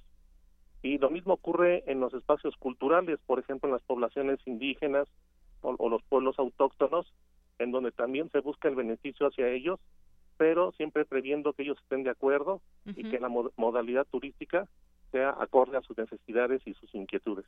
Claro, finalmente, pues satisfacer las necesidades económicas de un país, que las hay, necesidades económicas, necesidades sociales también, pero todo esto respetando la integridad eh, del medio ambiente, la integridad cultural, los procesos ecológicos y demás. Ha habido muchos lugares que han, pues desafortunadamente, violentado todos, eh, pues las reglas que hay en torno a cómo debemos hacer turismo. Y bueno, creo que me llevas a un a un lugar que me gustaría preguntarte, que es el Tren Maya. No sé tú qué qué opines de este proyecto o lo que se sabe de este proyecto.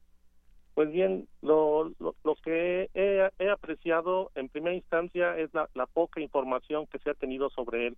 Desde el inicio se tienen ya por ahí las rutas, los kilómetros, las líneas de tren que ya se van a, que ya existen, que van a ser aprovechadas, pero también por áreas naturales por las que va a cruzar este tren. En particular, por ejemplo, está la reserva de la biosfera de Calakmul, en donde se plantea hacer por ahí una, una estación de ferrocarril precisamente para que los visitantes lleguen a la, a la, a la joya que es el vestigio arqueológico de Calakmul. Sin embargo, lo que se pretende es que una vez que el tren Maya llega a, esa estación que se pretende ya sea en Espujil o con Guas, que haya otro brazo o otro eh, tren que se meta a la reserva de la biosfera, es decir, que cruce 40 kilómetros de selva, en donde evidentemente va a haber un impacto social, cultural. Ya los ejidatarios de ahí, de la zona de Conguas, están en contra de esto. Entonces, eh, mi punto de vista es que realmente debe hacerse con una planeación seria, con consultas realmente serias y no simplemente eh, con una pequeña minoría que ya votó a favor, cuando realmente no han sido escuchados todas las poblaciones indígenas su, opinión sobre el posible impacto. Otro aspecto a considerar es, por ejemplo, ver qué está, qué está pasando en el ferrocarril Chihuahua-Pacífico, en el Chepes, en donde realmente las poblaciones indígenas no están siendo beneficiadas. Entonces, es cuestionarse realmente qué va a pasar en el sureste mexicano si eh, se sigue ese mismo tipo de modelos, en donde nada más se beneficia a los ricos. Así es. Y bueno, hay cifras que nos dan cuenta también de cómo es importante eh, cuidar pues toda esta esa temática, toda esta área del turismo, hacia dónde nos lleva. Eh, sabemos que pues el turismo, cuando hablamos de turismo, se maneja muchos miles de millones de pesos, de dólares. Tan solo en 2017 el turismo mexicano ocupaba directamente a, a 3.7 millones de personas. Es decir, también hay que verlo como una, eh, una manera de eh, pues llevar progreso y también oportunidades de trabajo. Y en 2000, de 2012 a 2017 creció en promedio 140 mil nuevos puestos de trabajo cada año.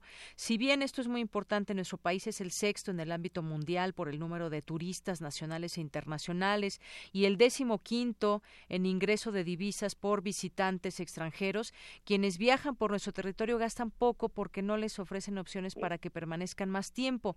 Esto por lo menos es una apreciación de algunos académicos que se reunieron en la en la UNAM. Es decir, hay que ver todo lo que tiene que ver con el con el con el turismo no solamente es de rama económica tiene que ver con eh, pues mostrarle al mundo lo que es México pero con ese debido respeto que debe haber.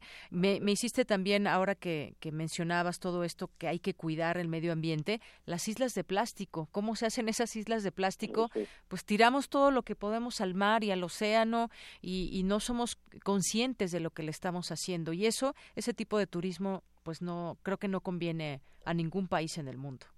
Así es, entonces lo que se buscaría es un equilibrio entre la parte social, en donde evidentemente se debe ver, el beneficio en la población, no solo en la receptora, sino también en los que viajan, eh, fomentar, por ejemplo, el, turismo de los mexicanos dentro de nuestro mismo país.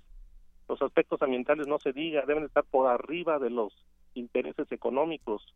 ¿Cuántos casos vemos en el sureste mexicano, en especial en el área de Cancún, en la Riviera Maya, en donde sigue prevaleciendo el impactar o devastar las zonas de mangle porque estorban al, al desarrollo urbano, turístico? Entonces, lo que se busca es que ya haya un equilibrio entre los aspectos ambientales, sociales, culturales y, y, y, formular ese modelo turístico en donde, donde, lo que se busque sea más amigable y, y, con respeto con, la, con, las, con los que integran este modelo.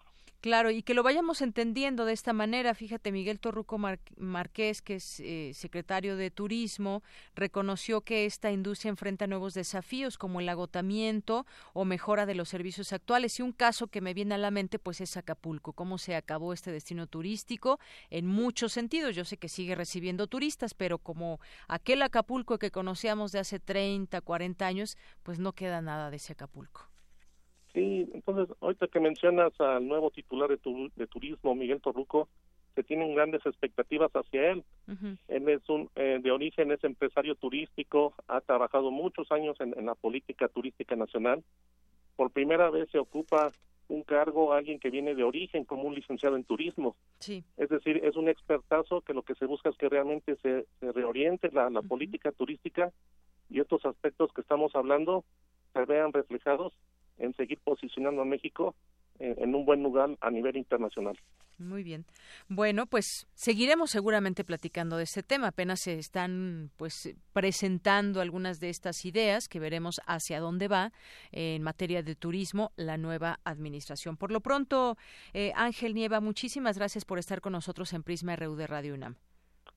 Ha sido un gusto, Deyanira, y estamos próximamente en contacto. Claro que sí. Muy buenas tardes. Hasta luego. Hasta luego.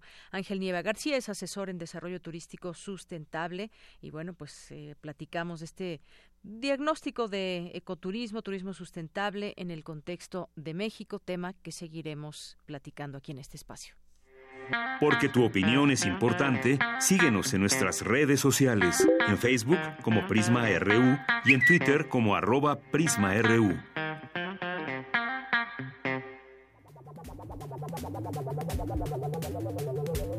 El refractario RU.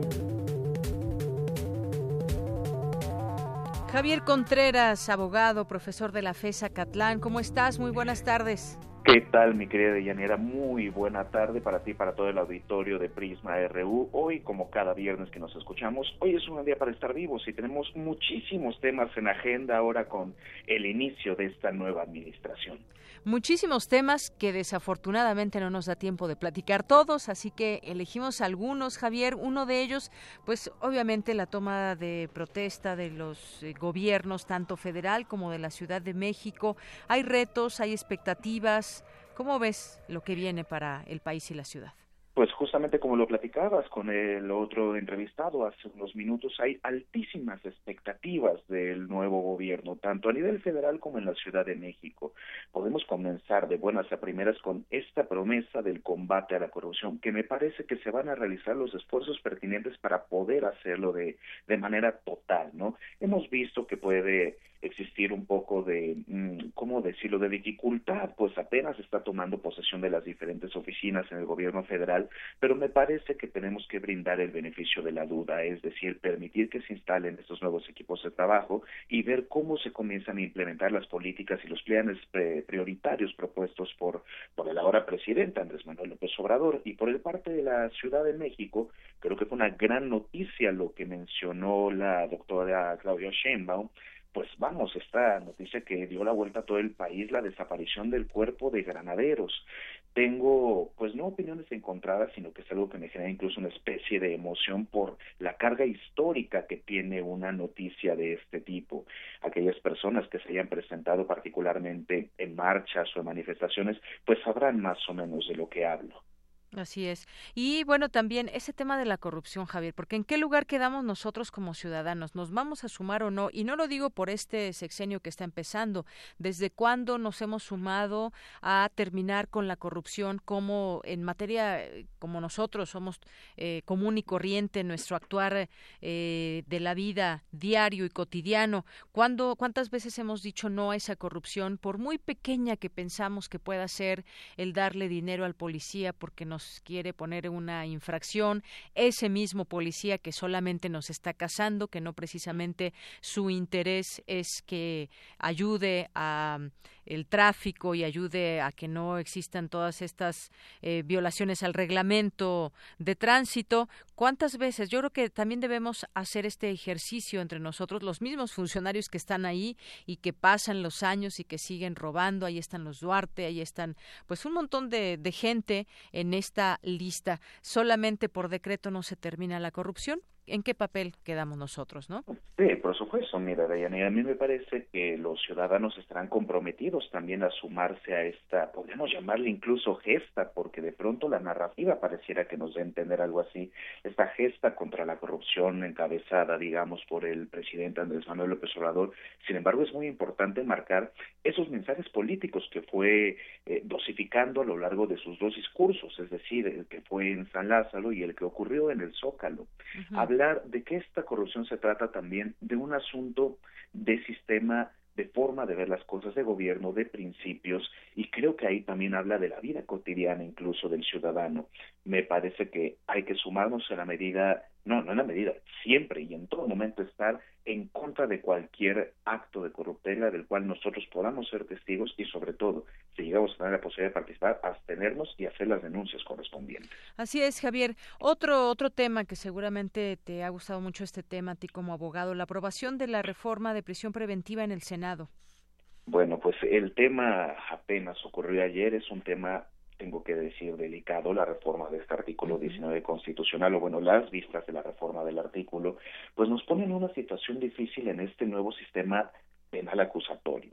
Nos habla de la ampliación del catálogo de delitos graves, es decir, cuando hablamos de prisión preventiva, podemos hablar de dos tipos, las medidas cautelares y la, y la prisión preventiva oficiosa.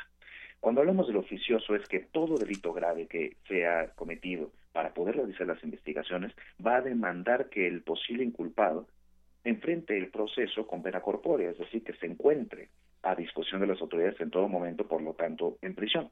Mientras que cuando se trata de una medida cautelar, será criterio del juez en función de si el proceso se puede poner en riesgo o incluso a las víctimas, pues se determinará si la persona inculpada, sin inculpado, enfrenta el proceso de libertad o lo enfrenta también este, en prisión preventiva.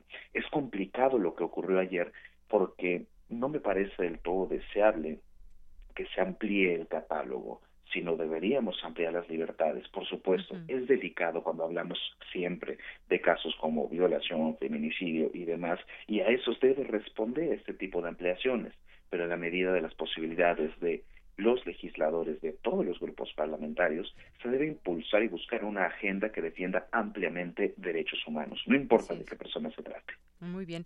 Oye, ahorita que comentábamos sobre el tema de corrupción, quiero rápidamente dar a conocer este dato. Nueve de cada diez mexicanos que viven en áreas urbanas consideran que la corrupción es una práctica frecuente entre los servidores públicos, quienes buscan obtener beneficios personales como dinero, regalos o favores. Esto es una encuesta del INEGI. Oye, y por último, ese tema, reconocimiento de la crisis de derechos humanos ante la CID, bueno, pues Comisión Interamericana de Derechos Humanos.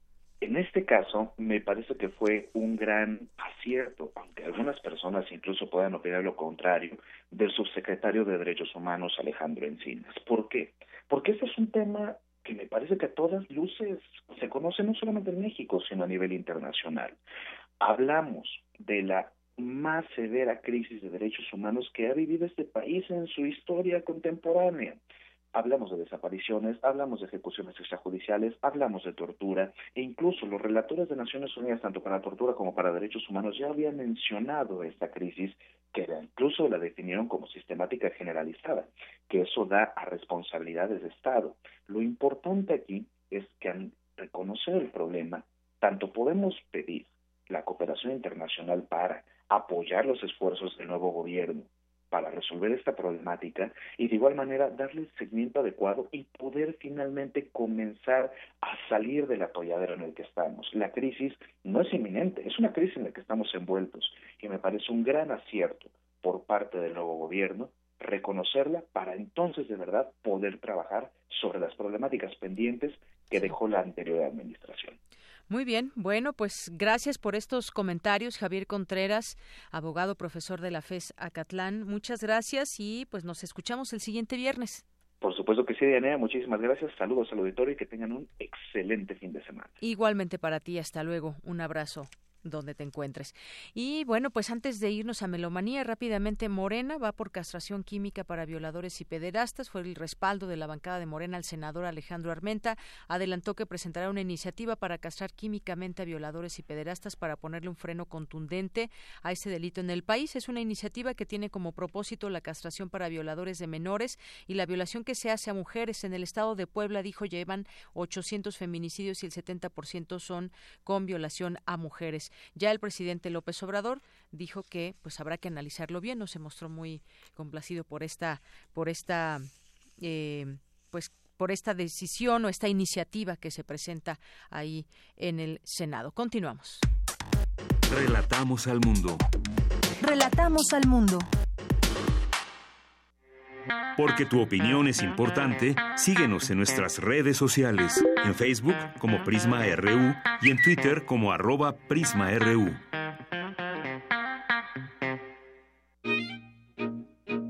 Melomanía RU.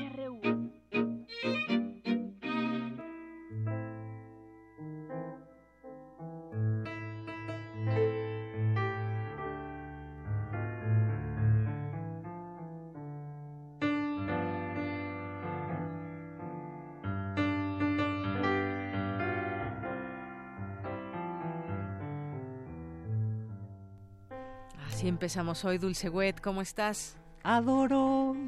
Es el cumpleaños de Armando Manzanero, quien nace en 1935, un día como hoy, 7 de diciembre. Feliz cumpleaños 83, 83. a este gran cantautor, músico, compositor, productor, con más de 400 canciones, 30 discos, musicalizado numerosas películas, director de la SACM, la Asociación de eh, Autores y Compositores de México. Esta Adoro la escribió en 1967, el arreglo que escuchamos es de Raúl Flores e interpreta al piano la pianista y compositora mexicana Coral Mesina. Bueno, ¿y qué les parece que ya nos vamos a las invitaciones? Porque tenemos varias invitaciones. Y empezamos con una mm, fábula que se llama Fábula de Dido y se basa precisamente en una ópera Dido y Eneas de Henry Purcell. Escuchemos a su director concertador, también pianista, Aquiles Morales.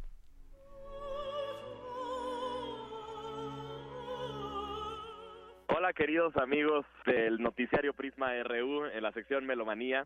Yo quisiera hoy invitarlos a una ópera que se estrenó, eh, de hecho, el día de ayer en el CENAR, pero que por suerte vamos a tener cuatro funciones más antes de que acabe este año en el Instituto Helénico. Se trata de la ópera Dido, que es una creación mundial de un compositor mexicano que se llama Diego Piñera y una poeta que se llama Ana Franco, que tomaron la historia de Dido y Enea y le dieron una nueva versión y una nueva visión. Eh, lo que decidimos en el equipo creativo para esta puesta en escena es hacer una primera parte con la ópera original de Henry Purcell, en la que se presenta con la camerata Joy acompañando, y el elenco, el coro, los grandes solistas. Y en la segunda parte del espectáculo presentamos la nueva ópera, que tiene como característica musical un acompañamiento de música electrónica, además del piano, del coro de niños del Instituto Helénico, del coro de Lisieux, que es el coro de adultos.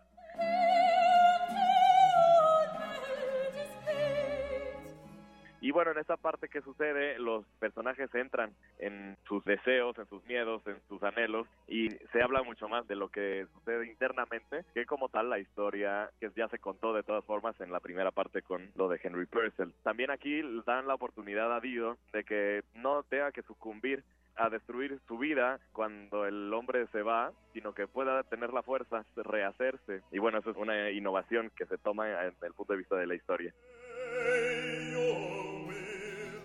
Bueno, entonces les cuento. Las funciones son mañana, sábado 8 de diciembre, a las 5 de la tarde y 8 de la noche. Y este domingo, 9 de diciembre, a las 12 de la tarde y a las 3 de la tarde. En el Instituto Helénico, en Avenida Revolución, tenemos algunos pases para quien quiera ir, nos puede llamar al 55 36 43 39. Yo soy Aquiles Morales, estoy al frente de la dirección musical. Pues eh, espero contar con su asistencia. Muchísimas gracias.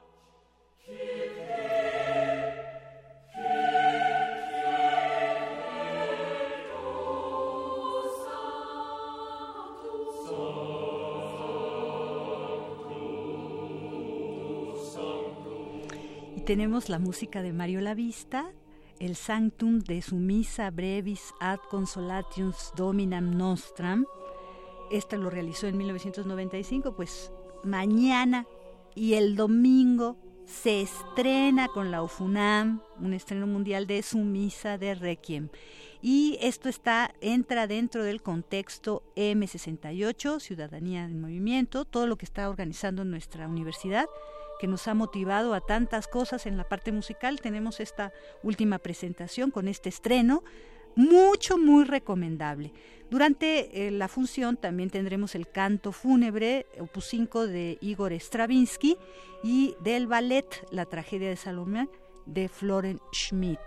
Tenemos, como suele suceder a Fornam, cinco cortesías dobles para la función de mañana sábado 8 de diciembre a las 8 de la noche. Como siempre, la UFUNAM se presenta en la sala Netzahualcoyotl en el Centro Cultural Universitario. Esto que escuchamos fue el ensamble vocal contemporáneo de la Universidad de Indiana, dirigido por Carmen Telles. Les dejamos un poquito antes de irnos a nuestra siguiente invitación con el eh, multiinstrumentista, compositor Ernesto Anaya.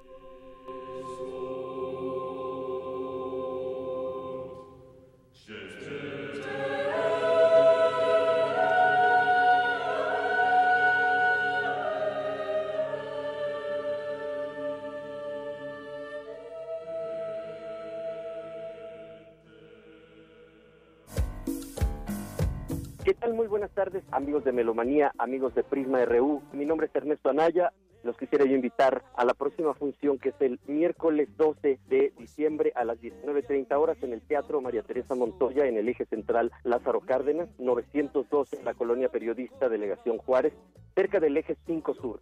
Quiero y te lo juro Estamos pidiendo un donativo porque, bueno, mi hijo Diego ha tenido tres operaciones del estómago, afortunadamente ya vamos de salida, pero ya se imaginarán los gastos que esto nos está implicando.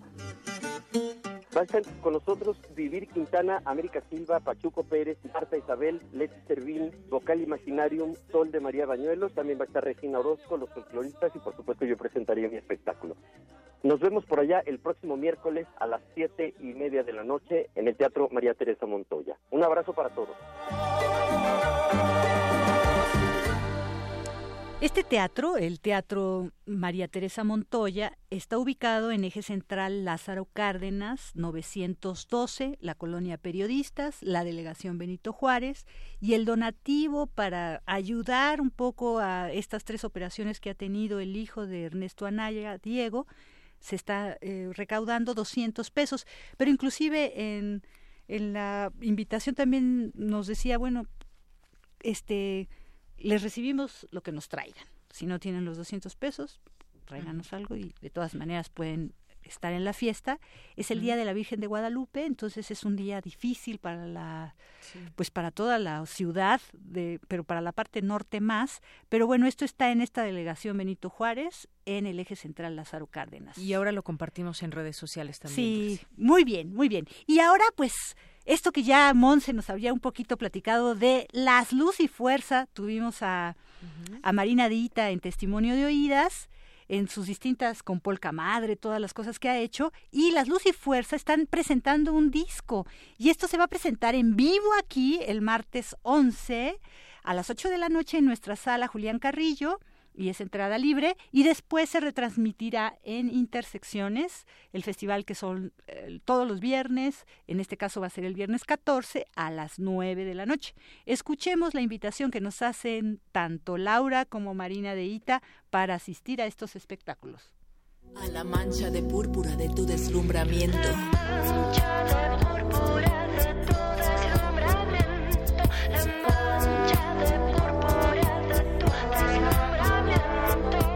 Hola amigos, yo soy Laura de Ita de Las Luz y Fuerza y estoy muy emocionada. Los quiero invitar el próximo martes 11 de diciembre a la presentación en vivo de nuestro disco en la sala Julián Carrillo en Radio UNAM en la Colonia del Valle en el programa Intersecciones que conduce nuestra querida Montserrat Muñoz. Los esperamos con cumbia, disco, cabaret, rock, funk, pop, una fiesta, super invitados de lujo Pastor de los rastrillos en las percusiones y más sorpresas, se va a poner buenísimo, ambiente familiar, baile y todo para pues ir recibiendo el Guadalupe Reyes, saliendo de ahí. Los esperamos.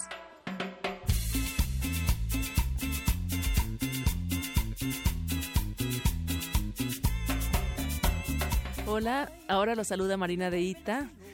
También estoy muy feliz de volver a tocar en Radio UNAM, en esta estación que ya siento como mi casa. Pues ya he estado con mi otra banda, que es Polka Madre, en Intersecciones. También estuvimos en Resistencia Modulada, en Cultivo de Ejercios. Y tuve el honor de participar también en el programa Testimonio de Oídas, compartiendo mi historia con la música. Ahora, este martes 11 de diciembre, estaremos aquí Las Luz y Fuerza. Una banda encabezada por tres mujeres, Laura de It en la voz, Oceana Castañeda en trombón y flauta y yo en acordeón y teclados. Somos una banda con mucho poder femenino, caracterizada por el humor, la fiesta, el cabaret, la lentejuela, el desparpajo para tocar temas como el machismo, el desamor, la violencia. Y bueno, mejor vengan a conocer nuestras canciones, a nuestra banda, nuestros maravillosos músicos y a ser los primeros en tener nuestro primer disco en su versión física, recién salidito del horno. Hay quienes dicen que el disco es algo obsoleto, si ya hay tantas plataformas digitales, pero habemos fetichistas que todavía creemos en él y amamos tener ese objeto y llegar a nuestra casa y escucharlo. Bueno, los esperamos aquí el martes 11 de diciembre, entrada libre, 9 de la noche. Y para los que por alguna razón no puedan llegar acompañarnos, pueden escuchar el concierto el viernes 14 de diciembre. Acompáñenos, se va a poner bueno la verdad. Será una gran noche para desahogar penas y sacar todas las emociones que haya que liberar. Saludos de la Luz y Fuerza a todos los radioescuchas unamitas. Qué fácil entregar el alma, pero qué difícil recuperarla. Y ahora tenemos otra cosa. Resulta que vino Horacio Franco, ya tenía muchas invitaciones a que nos hiciera su testimonio de oídas y bueno, por fin lo logramos y vino.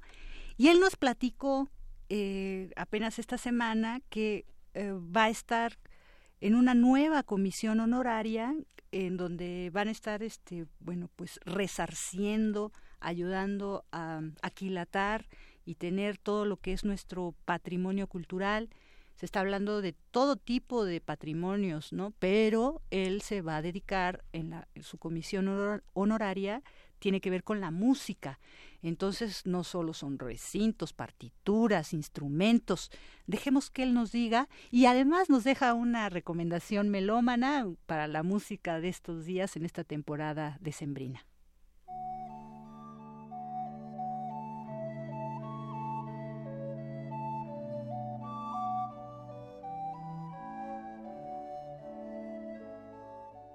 Hola, soy Horacio Franco, flautista, director un saludo a todos los amigos de Melomanía y, bueno, que está dentro de este noticiero Prisma RU, el cual me congratulo mucho y me, les agradezco mucho que me hayan invitado para explicar de qué se va a tratar esta función que voy a tener en el nuevo gobierno instaurado hace una semana como parte de una comisión honoraria para el rescate de la memoria histórica y cultural de México.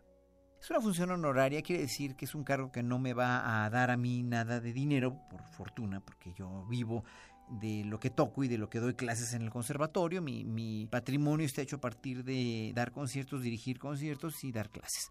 Pero les platico un poco qué quiero hacer con esta comisión.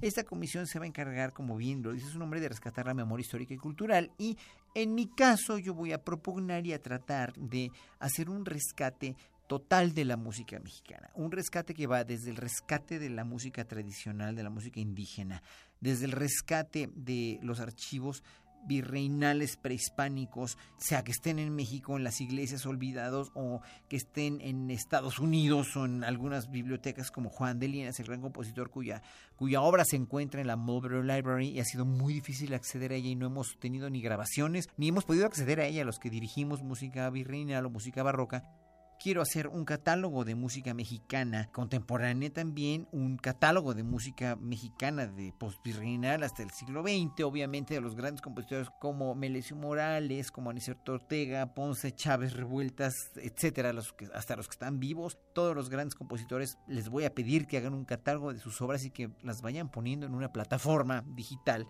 en ese sentido también reivindicar la misión de ediciones mexicanas de música para que haya venta de música eh, no nada más en línea, sino venta de música impresa. También en la restauración de órganos históricos, que es muy importante hacer un cuerpo colegiado que verdaderamente encauce todos los esfuerzos y lo haga de una manera muy limpia y total y absolutamente licenciada en ese sentido por gente que construye muy bien tengo mucha gente en mente, para organizar esta reivindicación y reconstitución de los órganos históricos. También nunca olvidar el acervo musical enorme de música popular como rock, como blues, como jazz, como ya lo decía yo, y en un momento dado hacer catálogos enteros de compositores, de obras, de grabaciones. Y ese es el, eh, a grandes rasgos el rescate que quiero hacer, empezando, como les digo, por todos estos rubros, y a ver, obviamente, qué instituciones se van a apuntar y qué instituciones nos van a ayudar a hacer todo este trabajo, pero también iniciativas privadas que logren en un momento dado amalgamar a todos los esfuerzos necesarios para tener o contar con un archivo histórico y de la memoria de la música mexicana.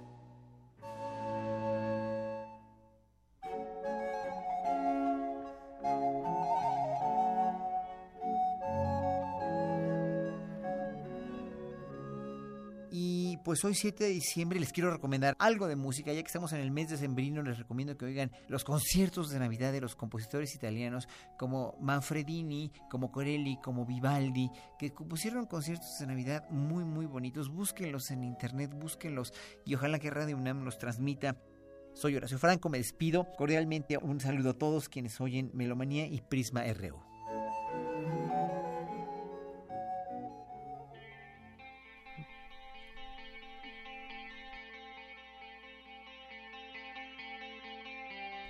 Pues qué bonito saludo, ¿no? De Horacio Franco. Ojalá que un día venga a tu sección, Dulce, invítalo. Pues tiene una comisión importante, eh, hay 100, 100, no, 6 años por delante, vamos a ver. no, 100 es mucho. Oye, rápidamente, quienes se van a ver la película de Potencia la Cineteca Nacional el día de mañana son Marta Cervantes Montor, Felipe Miranda Tapia, Mario de Jesús Hernández Briones e Isis Ledesma. Y quienes van a irse a disfrutar a Belafonte son Mauricio Cázares Palacios y Valeria Urbieta Palma. Esto que estamos escuchando, amigos, es Black Wings de Tom Waits. Él también cumple años, nació en 1949, es eh, tanto cantante, también compositor, de, mm, pues, con es, es actor inclusive, eh, muy reconocible por su tono áspero, su clamor muchas veces y pues, sabemos que sus canciones presentan complejos retratos de lugares o personajes, ¿no? Eh, en 2011 ingresó como miembro al Salón de la Fama del Rock and Roll y estamos escuchando a Bárbara Sukowa y The Ex Bassist en una producción de Winter and Winter del 2010. Y nos queremos ir ahora con un poquito de música de Alosia Barreiro y Alex Mercado, que les mandamos un cálido saludo. Ellos acaban de eh, grabar un testimonio de oídas porque van a hacer la presentación de sus más recientes colaboraciones y producciones. De hecho, eh, Alex Mercado presentó este disco Convergencias que trajo a la discoteca y es un disco muy interesante. Son 12 tracks y en cada uno está Alex Mercado, que es pianista de jazz, pero con otro músico. Entonces tenemos también a Alex Terrier, saxoprano, a Rodrigo Nefati, guitarra, Emanuel Chisis, tenor, César Holguín en el bandoneón, Aaron Cruz en el bajo, Horacio Franco en la flauta dulce, Alosha Barreiro, que es lo que escuchamos en Electro Prehispánica, Lucas Santaniello, Mark Osterer, Luz María Frank, Faustino Díaz e Iraida Noriega. Y ahora sí ya nos vamos. Muy gracias bien. pues gracias, Dulce. Gracias, Dulce Wet. Saludos a, a, todos ellos. Y bueno, con esto nos despedimos. Soy de Yanira Morán, a nombre de todo el equipo. Gracias, muy buenas tardes, buen provecho. Nos escuchamos el lunes en punto de la una. Gracias, buenas tardes.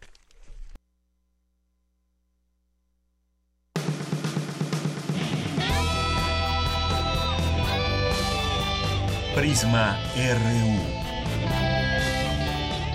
Relatamos al mundo.